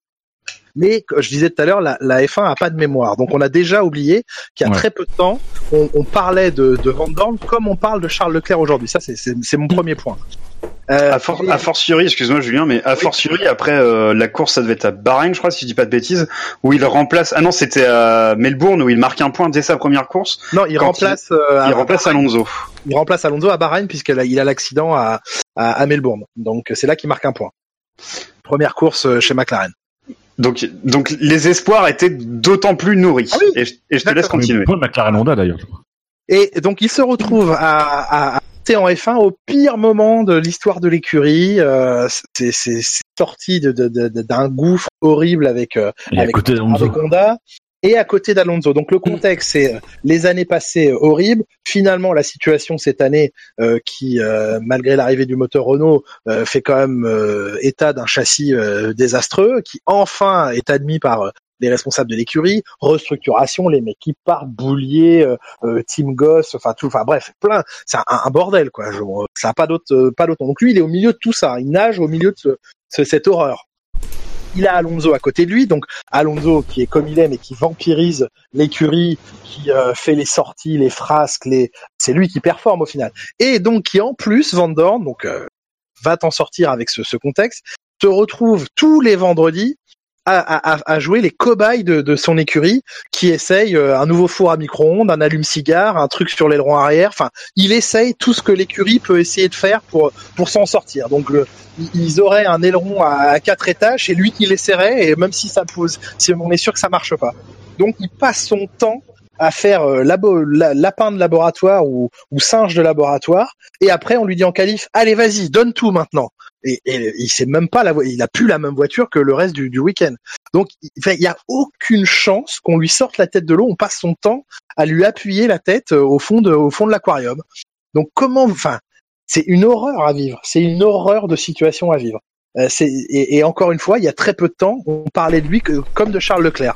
Donc c'est, enfin, je veux c'est c'est invivable. Il a aucune chance de pouvoir y arriver. Je veux dire, c'est- il n'y a pas de magie en Formule 1, quoi. Sauf si tout le monde se cartonne devant, c'est aucune chance.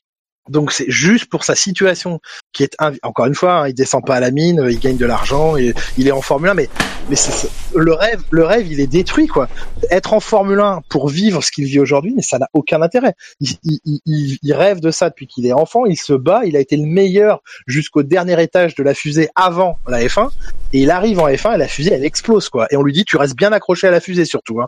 Donc je veux dire, enfin Mais c'est même ça qui est pire. C'est-à-dire qu'on on- on a de la pitié et on s'apitoie sur Alonso en disant ah ça fait quatre ans qu'il subit ça etc. En n'ayant pas le même discours pour Van Dorn qui Bah lui oui. en fait subit ça alors qu'il a jamais vécu ce qu'a vécu Alonso. Il a jamais vécu le- les, les titres etc. pas Lui il, a- d'expérience. Il est rentré dans la F1 les pieds dans la merde et il reste les pieds dans la merde et ça va peut-être s'arrêter là quoi. revenir tous les week-ends, euh, garder le moral, savoir que la place elle est perdue parce qu'il le sait depuis un moment hein, pour que Ocon ait eu accès au baquet euh, des euh, des Hockenheim, des la Hongrie pardon, c'est qu'il sait que enfin sa place elle, elle tenait plus déjà depuis très longtemps.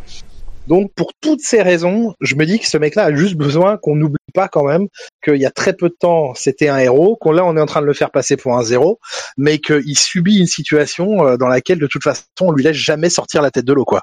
Donc c'est pour ça que je Allez on lui donne 10 points. voilà. Ah, bah. Laissez-moi au moins défendre. Laissez-moi au moins défendre un challenger. Moi, je propose un plus 1, comme je l'ai fait en Italie, je crois, pour Sergei Sirotkin. Parce que, pour Mais une fois, il avait... déjà filé un plus un en plus en Italie. Oui, c'est ce que j'ai dit. Hmm. Je le redéfends. Euh, D'accord. il se- enfin, voilà, il avait l'occasion de se montrer, il s'est montré.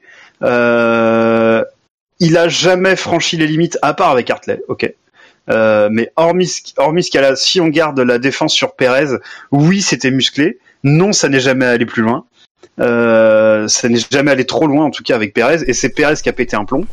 Euh, et pour une fois que une Williams est un peu montrée en piste, bah moi ça m'a franchement fait plaisir parce que à la manière de Van Dorn, euh, c'est des Williams, c'est des talents euh, qui qui peinent à se révéler en ce moment.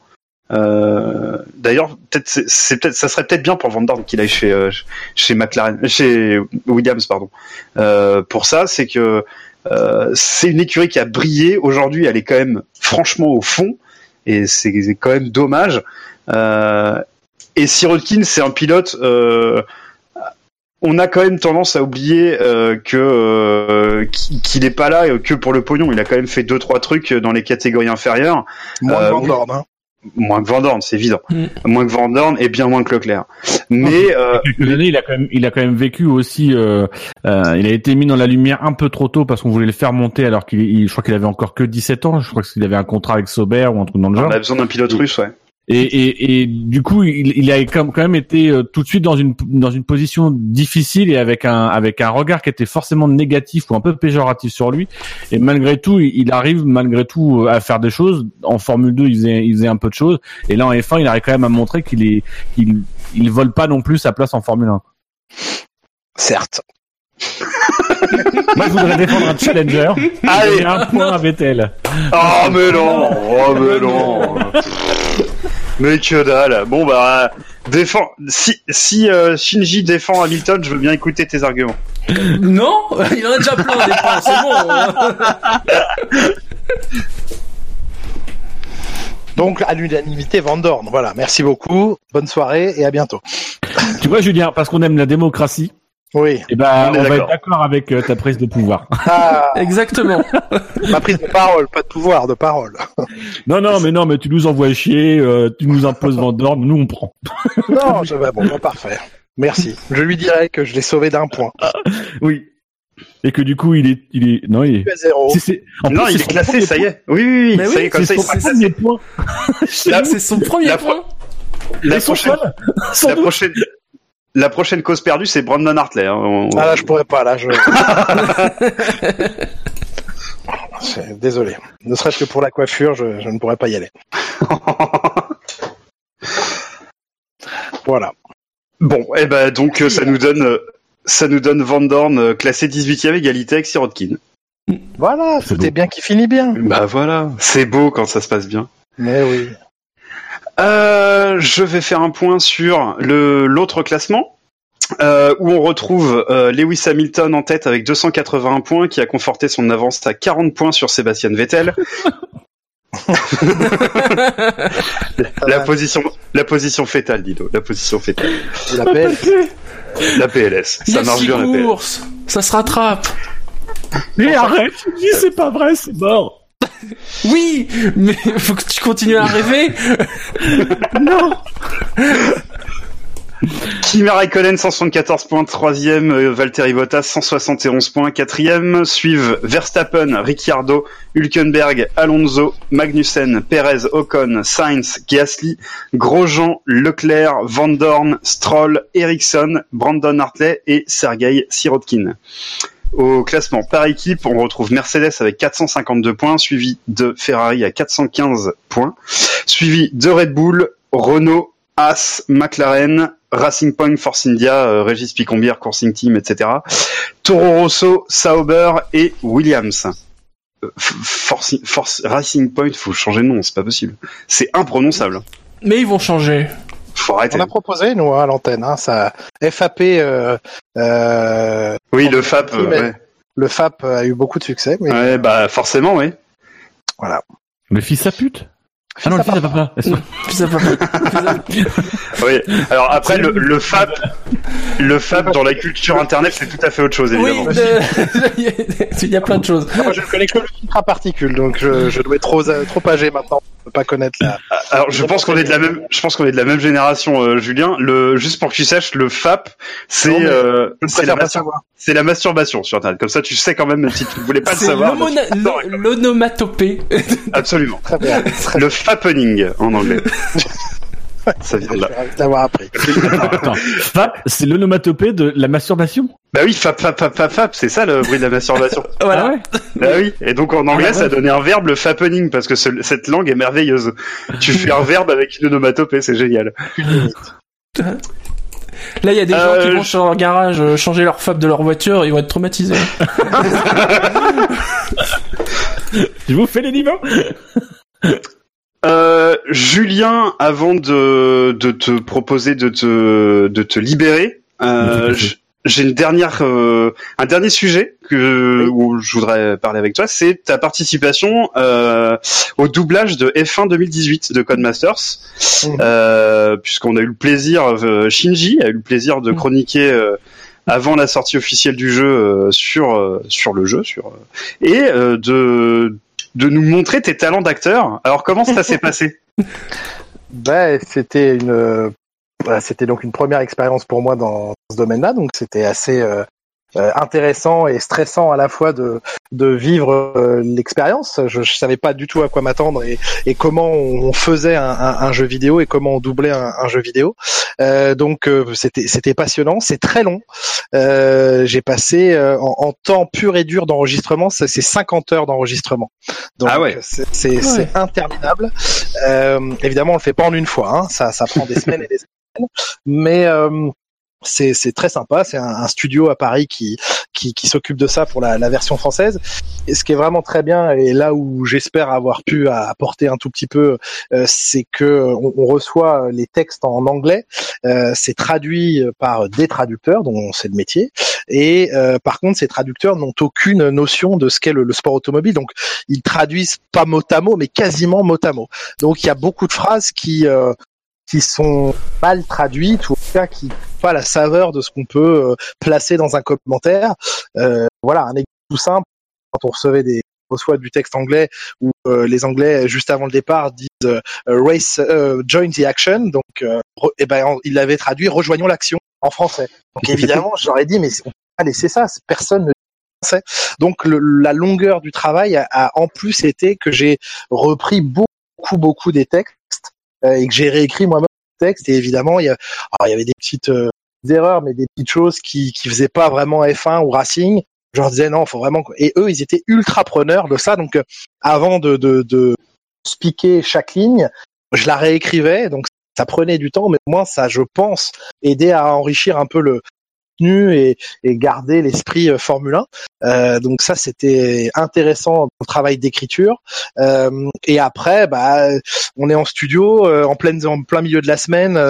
Forcément il faut retrouver essayer de retrouver un peu le, le- le- la passion et la ferveur qu'on met dans un commentaire de live. Donc c'est voilà faut faut se mettre de mais c'est un travail ultra précis leur part parce que euh, à chaque séance par exemple on commence par réécouter des phrases de, de la semaine d'avant pour que je retrouve le même ton et la même intensité euh, sur les phrases qu'on va enregistrer à, à la séance suivante. Pour vraiment toujours être dans la même couleur et ça de la couleur mais la, la couleur de voix et de d'intonation et d'intensité. Euh, et puis euh, et puis bah, ce qui est très drôle enregistre tous les cas de figure possibles. Donc je me suis euh, enjoué T'as pour, enregistré euh, le titre de Vettel? Absolument. Tu pourras m'envoyer la bande, s'il te plaît. Achète le j'ai enregistré, le- j'ai enregistré le, évidemment le de champion du monde de Sergei Sirotkin, Ah, Ah oui. le constructeur pour Williams. euh, et, et on en- quand je dis qu'on enregistre tous les cas de figure, on enregistre par exemple le, le cas de figure où le pilote a abandonné cinq fois lors des six dernières courses, quatre fois lors des six dernières courses, ah putain. trois fois. On fait tous les cas de figure possibles euh, où il a remporté euh, six des six dernières courses. Et avec ça, pour tous les chiffres, on fait ça. Euh, et on enregistre surtout 3000 euh, noms de familles euh, de, de, de pilotes que les les joueurs peuvent Oui, choisir. les, les pseudos. Et, Voilà. Notamment, tu as enregistré Gaillard. Oui, absolument. Voilà. Et ça, ce qui fait, ce qui évidemment a fait plaisir à notre Fab Gaillard à nous. quoi. Voilà. Et je précise qu'il y a Febro et je n'ai pas choisi de le faire. On m'a J'ai dit vu, ouais. il faut que tu le fasses. J'ai dit mais c'est ridicule, je vais pas enregistrer mon propre nom. En plus, je suis le seul en France quasiment à porter ce nom-là. Donc, euh, enfin, Du coup, tu à peux jouer au jeu avec ton nom en avec t'entendant. mon- c'est ça. Donc, euh, et à chaque nom de famille, il y a euh, cinq phrases différentes. À chaque fois qu'on commençait un nom, je partais pour cinq phrases différentes. Qui fait qu'on s'est fait des sessions des fois de de 45 minutes, c'est très long, où je ne m'arrêtais pas et où j'enquillais toutes les phrases, toutes les phrases, toutes les phrases, toutes les phrases. Euh, et d'un seul coup, je m'arrêtais parce que j'étais en mode euh, en mode et j'étais usé quoi. Et, Oui, euh, bah, t'avais soif, quoi. et euh, c'est très, ouais, c'est un- c'est vraiment intense comme. Mais il y, c'est- mais il y a une, Il y a une question que tous les fans du jeu se posent. Euh, alors on espère que Qui tu est pourras nous dire. Ah bah oui. Mais, non mais en vrai, en vrai, il est Évidemment. comment Est-ce qu'il est sympa ou pas? Eh ben, je, alors je vais briser le, le mythe. Je ne sais pas qui c'est parce qu'on ne s'est pas rencontré, on n'a pas enregistré ensemble. Ah, Donc je n'ai jamais été en compagnie de cet acteur parce que c'est un comédien qui ne s'appelle pas Nicolas Martin. Mais euh, je Non. n'ai pas été. Ben non, je suis désolé. Donc euh, euh, voilà. Je ne sais pas à quoi il ressemble. Je peux. Mais, euh, Mais tout, tout le monde a dû te poser la question. Parce que on se demande déjà, on se demandait comment il s'appelait euh, le celui d'avant. C'était Jean-Pierre, Jean-Paul Cassard.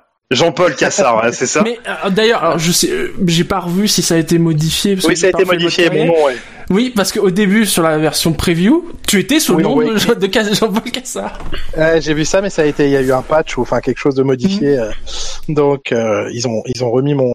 Et après, bah, évidemment, ils m'ont ils m'ont laissé enregistrer euh, les phrases euh, qu'ils attendaient de moi et qu'ils n'avaient pas écrit dans le scénario Ah bien sûr. anglais au départ. Donc on a pu rajouter rendez-vous au premier virage, et- etc. Et ce qui je sais. Alors je, je évidemment, je ne pense que ça ne sortira jamais, mais le bêtisier du tournage, on a évidemment des phrases qui sont parties en vrille complet et qu'on a juste gardé dans un bêtisier. Donc peut-être que les T'as dit bit ou t'as pas dit oh, je pense qu'on a dit plus que ça. Ah, ah, Peut-être qu'il y a un mode euh, à déverrouiller quelque part avec un code euh, pour accéder à ce contenu. Euh, Amazon, moins de- F1 Non, mais- bit. on va on va contacter Core Media euh, qui s'occupe de la promotion du jeu et on va essayer de mettre la main là-dessus. hein. C'est ça. Non, non, non, mais en tout cas, c'était très sympa à, à faire et je, je remercie Codemasters et, et Core Media de m'avoir permis de le faire parce que honnêtement, moi, j'étais très content qu'ils m'aient proposé. C'est une super aventure euh, à vivre en tant que telle. Et, voilà, c'est au-delà de- d'être dans un jeu vidéo, ce qui est quand même toujours assez rigolo, euh, de, de, de faire, de, de voir comment on, on écrit un jeu.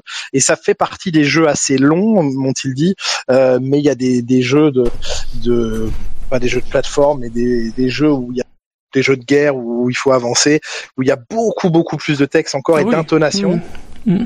et notamment sur euh, les les soldats touchés et selon l'intensité de l'impact, ils doivent pousser des cris de différentes intensités. Donc dans, dans les studios d'à côté, j'entendais des gens crier à longueur de journée, mais de manière différente à chaque fois.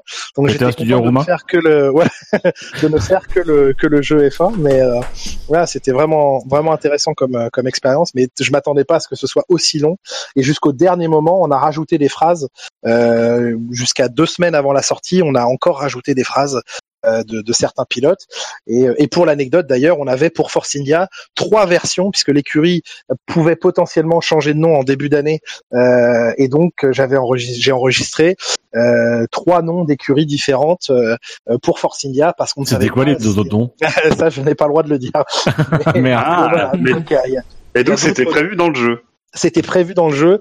Si jamais euh, Force India changeait de nom en cours de, de saison, on avait toutes les versions euh, avec les, les autres noms euh, que pouvait porter l'écurie. Donc que l'écurie avait euh, déposé, je pense, auprès. Ouais, il y avait Force Ouais, F1 ou je sais pas quoi là. Je ne sais pas. il y avait plusieurs. Bon, il y avait forcément pas. oui, mais il y avait. C'est pas Force F1. Je crois que c'est un autre. C'est c'est pas tout à fait ça. Mais il y avait un truc comme ça et il y avait un truc complètement rien à voir avec euh, ce que ce qu'on qu'on connaît et, et, et en tout cas, ils étaient prêts à, à dégainer si, si changement de nom il y avait. Est-ce que tu es toi-même joueur? J'ai pas le temps malheureusement. Ouais. Là, je, je confesse que je n'ai même Alors- pas encore joué à Formula One 2018, donc euh, je me suis entendu une fois sur une version de démo euh, euh, parce que j'ai été assisté à une présentation du jeu à, à Dreux, donc j'ai j'ai entendu un tout petit peu, mais euh, mais c'est la seule fois où je me suis entendu dans le jeu parce que sinon j'ai vu des, des des essais du jeu sur internet ou sur Twitter, on m'a on m'a envoyé des extraits. Sochinji évidemment.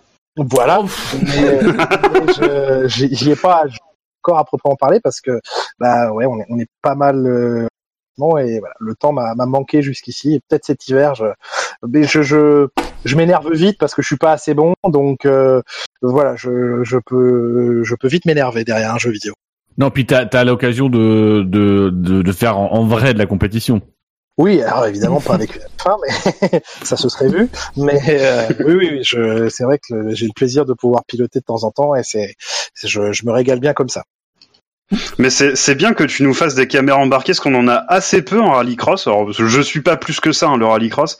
Je vais au R- je vais au RX. euh, On a eu l'opportunité d'en discuter tout à l'heure, mais je vais au RX parce que c'est près de là où j'habite en ce moment. Euh, et euh, À et je, je pen- je pensais te voir. Euh, merci de respecter la vie privée, connard. Euh, et euh, et, euh, et je pensais te voir ce week-end à Mayenne, euh, Eh ben puisque- mais euh, on n'aura pas le plaisir de, de t'y croiser. Euh, mais c'est bien, c'est bien que tu nous mettes des caméras embarquées, etc., et que tu, tu promeuves un peu, parce que t'as as quand même un levier euh, euh, assez énorme pour cette catégorie-là. Euh, je sais pas combien tu as de followers sur Twitter, je sais même pas si c'est- c'est un chiffre qui t'intéresse, mais euh, t'en as, enfin, je pense qu'on peut légitimement imaginer que t'en as bien plus que n'importe qui qui s'aligne en, championnat de France RX, quoi. Oui, oui, oui, sans doute.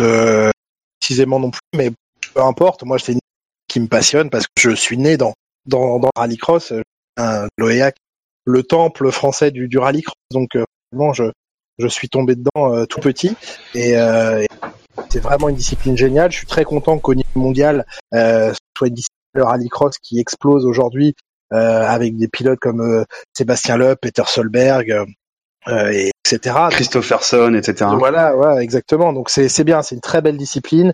Les autos sont devenues incroyables. Euh, elles font maintenant plus de 600 chevaux les, les autos dans la catégorie dans laquelle je, je roule.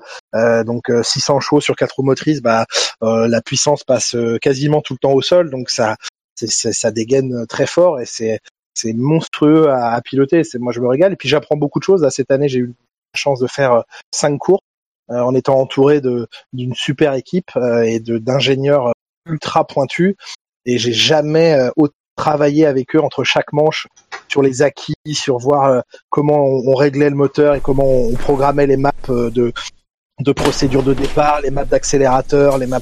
Enfin, c'est incroyable. Moi, je suis pas du tout euh, ingénieur ou technicien, mais là, juste de me pencher là-dessus sur ma voiture pour pour ce qui me concernait moi directement, bah c'est ultra enrichissant. J'ai appris un milliard de choses et puis bah une fois de plus, les sensations au volant d'une voiture de course, c'est c'est incroyable et d'être autre part, euh, ça vous procure des sensations géniales que dont je me sers, c'est sûr, dans mes commentaires après. Donc, je suis gagnant à tous les niveaux, c'est sûr, pour mon travail et pour ma passion. Eh ben, merci à toi en tout cas de nous la faire partager, euh, que ce soit euh, quand tu commentes ou quand tu roules toi, c'est toujours intéressant. C'est toujours fait de manière, euh, euh, je dirais humaine. Euh, T'es passionné. voilà, Oui. c'est pas robotique, c'est pas surjoué, c'est pas fin, ça voilà, ça sonne vrai, ça enfin ça, transpire euh, dans le bon sens du terme, euh, pas comme Dino, euh, mais ça, voilà, ça, ça transpire euh, ça transpire la passion et puis euh, et puis euh, puis la simplicité, c'est vraiment agréable quand on est euh, de l'autre côté de l'écran. Bah merci beaucoup, mais je suis content que ce soit perçu comme ça parce que c'est c'est le cas et voilà. Après, c'est toujours difficile de, de faut toujours trouver la, la bonne que euh, il faut pas paraître euh, oui c'est ça euh, euh, vouloir se mettre en avant ou quoi que ce soit. Mon seul but c'est de un très égoïstement de me faire plaisir dans ce que je fais parce que faut d'abord que ce soit un plaisir euh, un peu égoïste. Et puis surtout bah après une fois qu'on a savouré et qu'on est en train de savourer ce qu'on est en train de vivre que ce soit au commentaire ou ou derrière un volant, bah, c'est de le partager parce que le faire pour soi-même, euh, au final, ça n'a aucun intérêt. Donc, euh, qu'on le fasse pour euh, 500 personnes, 1000 personnes ou, ou beaucoup plus de téléspectateurs, le, le but, il est toujours le même. C'est qu'à la fin, on ait échangé quelque chose. Donc, euh, euh, si, si c'est ressenti comme ça, bah, c'est vraiment le but et c'est moi comme ça que je le vis en tout cas. Et c'est sûr que j'ai jamais, euh, Enfin, ça a jamais pour but de d'essayer d'impressionner, d'impressionner qui que ce soit, ou ou de se, ou vouloir se placer au-dessus de la mêlée euh, ou quoi que ce soit. C'est très bien. Mais mais euh, pour pour euh, pour élargir aussi, c'est c'est saluer aussi le travail qui est fait par Canal Plus euh, dans la couverture euh, avec tous les tous les consultants et notamment, euh, euh, je pense que c'est une vraie plus-value dans vos couvertures, c'est le travail qui est fait par Franck Montagny qui qui qui euh, qui est énorme euh, dans dans dans ce qu'il apporte techniquement et, et que tu peux euh, inviter euh, en autre Oui, nom ça, euh, oui, oui, dans c'est- cette émission. C'est ma prochaine cible, alors je, je te le dis. Je vais lui transmettre l'invitation avec plaisir. Pas de Il peut venir faire le tour de Franck du SAV pendant trois heures. Euh, Je pense que ça lui fera plaisir. Je pense qu'il le fera avec plaisir. Mais oui, Franck, c'est quelqu'un de très précieux dans, dans, dans notre équipe et, et comme chaque membre de, de l'équipe Canal. Mais voilà, on a, on a plaisir avec Franck. D'ailleurs, je peux euh, déjà vous annoncer euh, en, avant-première que Franck sera au commentaire avec moi à mes côtés au Grand Prix de Russie. Euh, Jacques Ah, ne sera pas là, donc c'est Franck qui va me rejoindre au commentaire en, en cabine et, et, et Loïc Duval sera dans la voie des stands pendant pendant ce week-end-là. Donc Une bonne surprise aussi, lui, euh, Loïc Duval dans les. oui, ouais, ouais, c'est très, très intéressant aussi. super super mec, euh, très très intéressant et euh, là aussi dans, dans l'esprit de, de l'équipe, je crois que c'est souvent un, un commentaire qui, qui nous revient euh, quand on rencontre les, les passionnés euh, sur les circuits et tout. On dit ah on a vraiment vous entendez bien les uns les autres. C'est oui c'est exactement ça. On est vraiment une bonne bande. On se on se marre bien tous ensemble. Encore une fois, euh, il faut faut pas en avoir honte. On a un plaisir égoïste à vivre ce qu'on vit parce qu'on est ultra pri- privilégié de de vivre ce qu'on vit. Donc on le savoure, on le prend euh, en pleine tronche tous les week-ends. Moi, je j'en reviens pas à chaque fois, même si ça fait 250 fois ou 253 trois fois maintenant. euh, à chaque fois, je me dis mais tu te rends compte d'où tu es, c'est incroyable. Euh, donc déjà, il y a ce plaisir-là et qu'après, on a envie de partager euh, un milliard de fois avec les gens. Donc euh, et comme il comme il n'y a pas de problème d'ego du tout dans l'équipe. Personne n'a besoin de tirer la couverture à soi et n'a envie de le faire. Eh ben, on vit super bien tous ensemble. On se marre vraiment beaucoup euh, et, à et ça s'entend à l'antenne visiblement. Donc, euh, on en est d'autant plus content, quoi. Voilà, j'ai cloué le bec à tout le monde. bah non mais non, non mais pas du tout, pas du tout. Mais euh, enfin oui, effectivement, c'est enfin ça Et voilà, transparaît. nat- je... naturellement, voilà, tout le monde s'entend bien et euh, et pareil avec Jacques, j'ai lu un commentaire là sur euh, sur internet. Oh, ils ont l'air de se prendre la tête, euh, Julien et, et Jacques. Oui, on se prend la, tête à l'antenne parce qu'il y a des tas de fois où on n'est pas d'accord, mais il n'y a pas une seule fois en si c'est fâché quoi. On s'est tellement bien, on même des de la course que j'ai été son spotter euh, en, en rallycross quand il a roulé au Canada la semaine là pendant la trêve. euh, Enfin voilà, on- vraiment tout le monde s'entend très bien. Euh, et pour terminer, parce qu'on a prévu euh, de finir cette émission à 23h, on avait prévu de te libérer à 22h. Bon, oui, Je te remercie.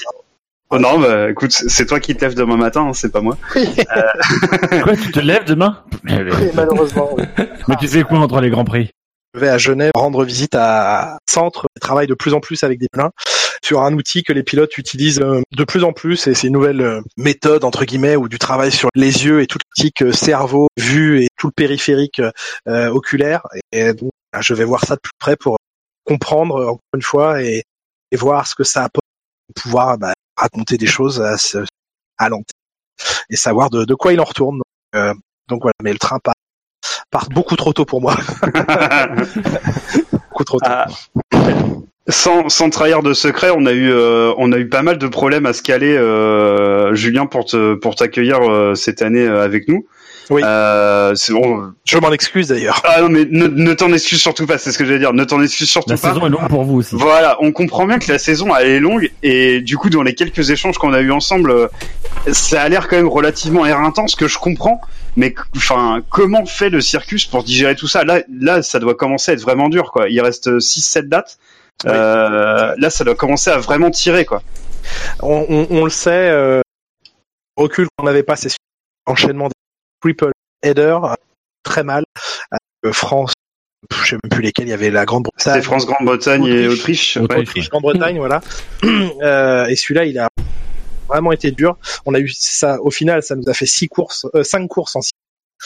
C'était et on sait qu'à partir de Singapour, euh, ça devient, devient difficile physiquement, même si la, la trêve estivale vraiment si longtemps que ça. On sait qu'à partir de Singapour, une fois que Singapour est passé, on est vraiment dans le dur et oui, une fois, attention, hein, du tout, du tout, euh, c'est trop à quel point c'est enviable euh, et envié, mais euh, physiquement, qu'on le veuille ou non, j'ai beau être le personne la plus passionnée du monde en matière de, de F1, physiquement, on choisit pas la fatigue, elle est là, on la gère, hein, au fil des années, on, essaye de la gérer, et oui, là, typiquement, c'est sûr que j'ai un petit manque de sommeil euh, qu'il faudra essayer de rattraper cet hiver. C'est voilà, si c'est la seule contrepartie, euh, j'ai aucun souci avec ça et j'accepte sans problème la fatigue. Elle, elle est, elle est peu de choses par rapport au plaisir qu'on a de faire ce qu'on fait, quoi. Messieurs, je vous propose de conclure. Euh, Dino, Shinji, vous avez une petite annonce, je crois, à nous faire.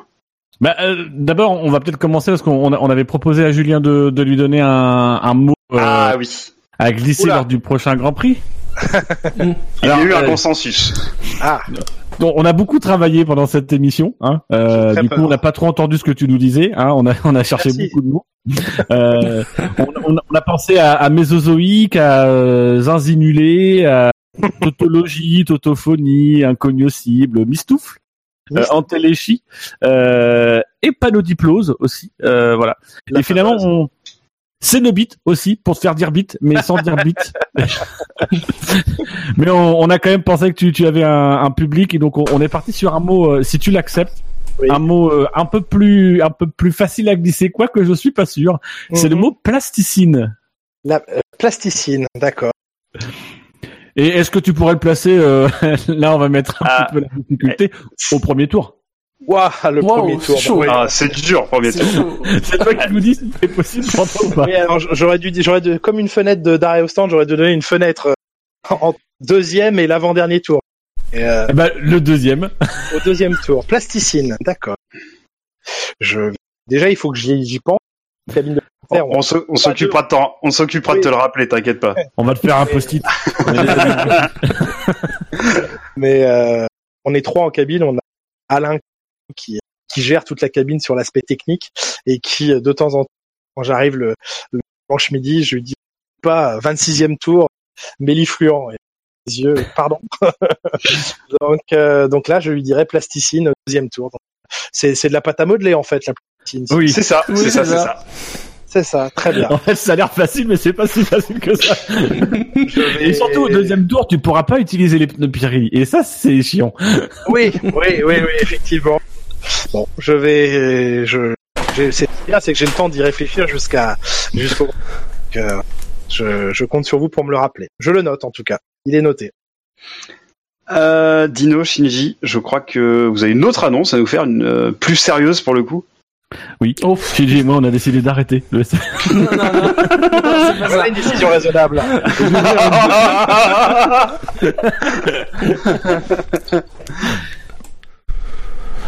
Non, en fait, pour- non, tu veux dire Cénobite au deuxième tour. Je vais rester sur plasticine, il me plaît bien celui-là. Shinji, à toi l'honneur.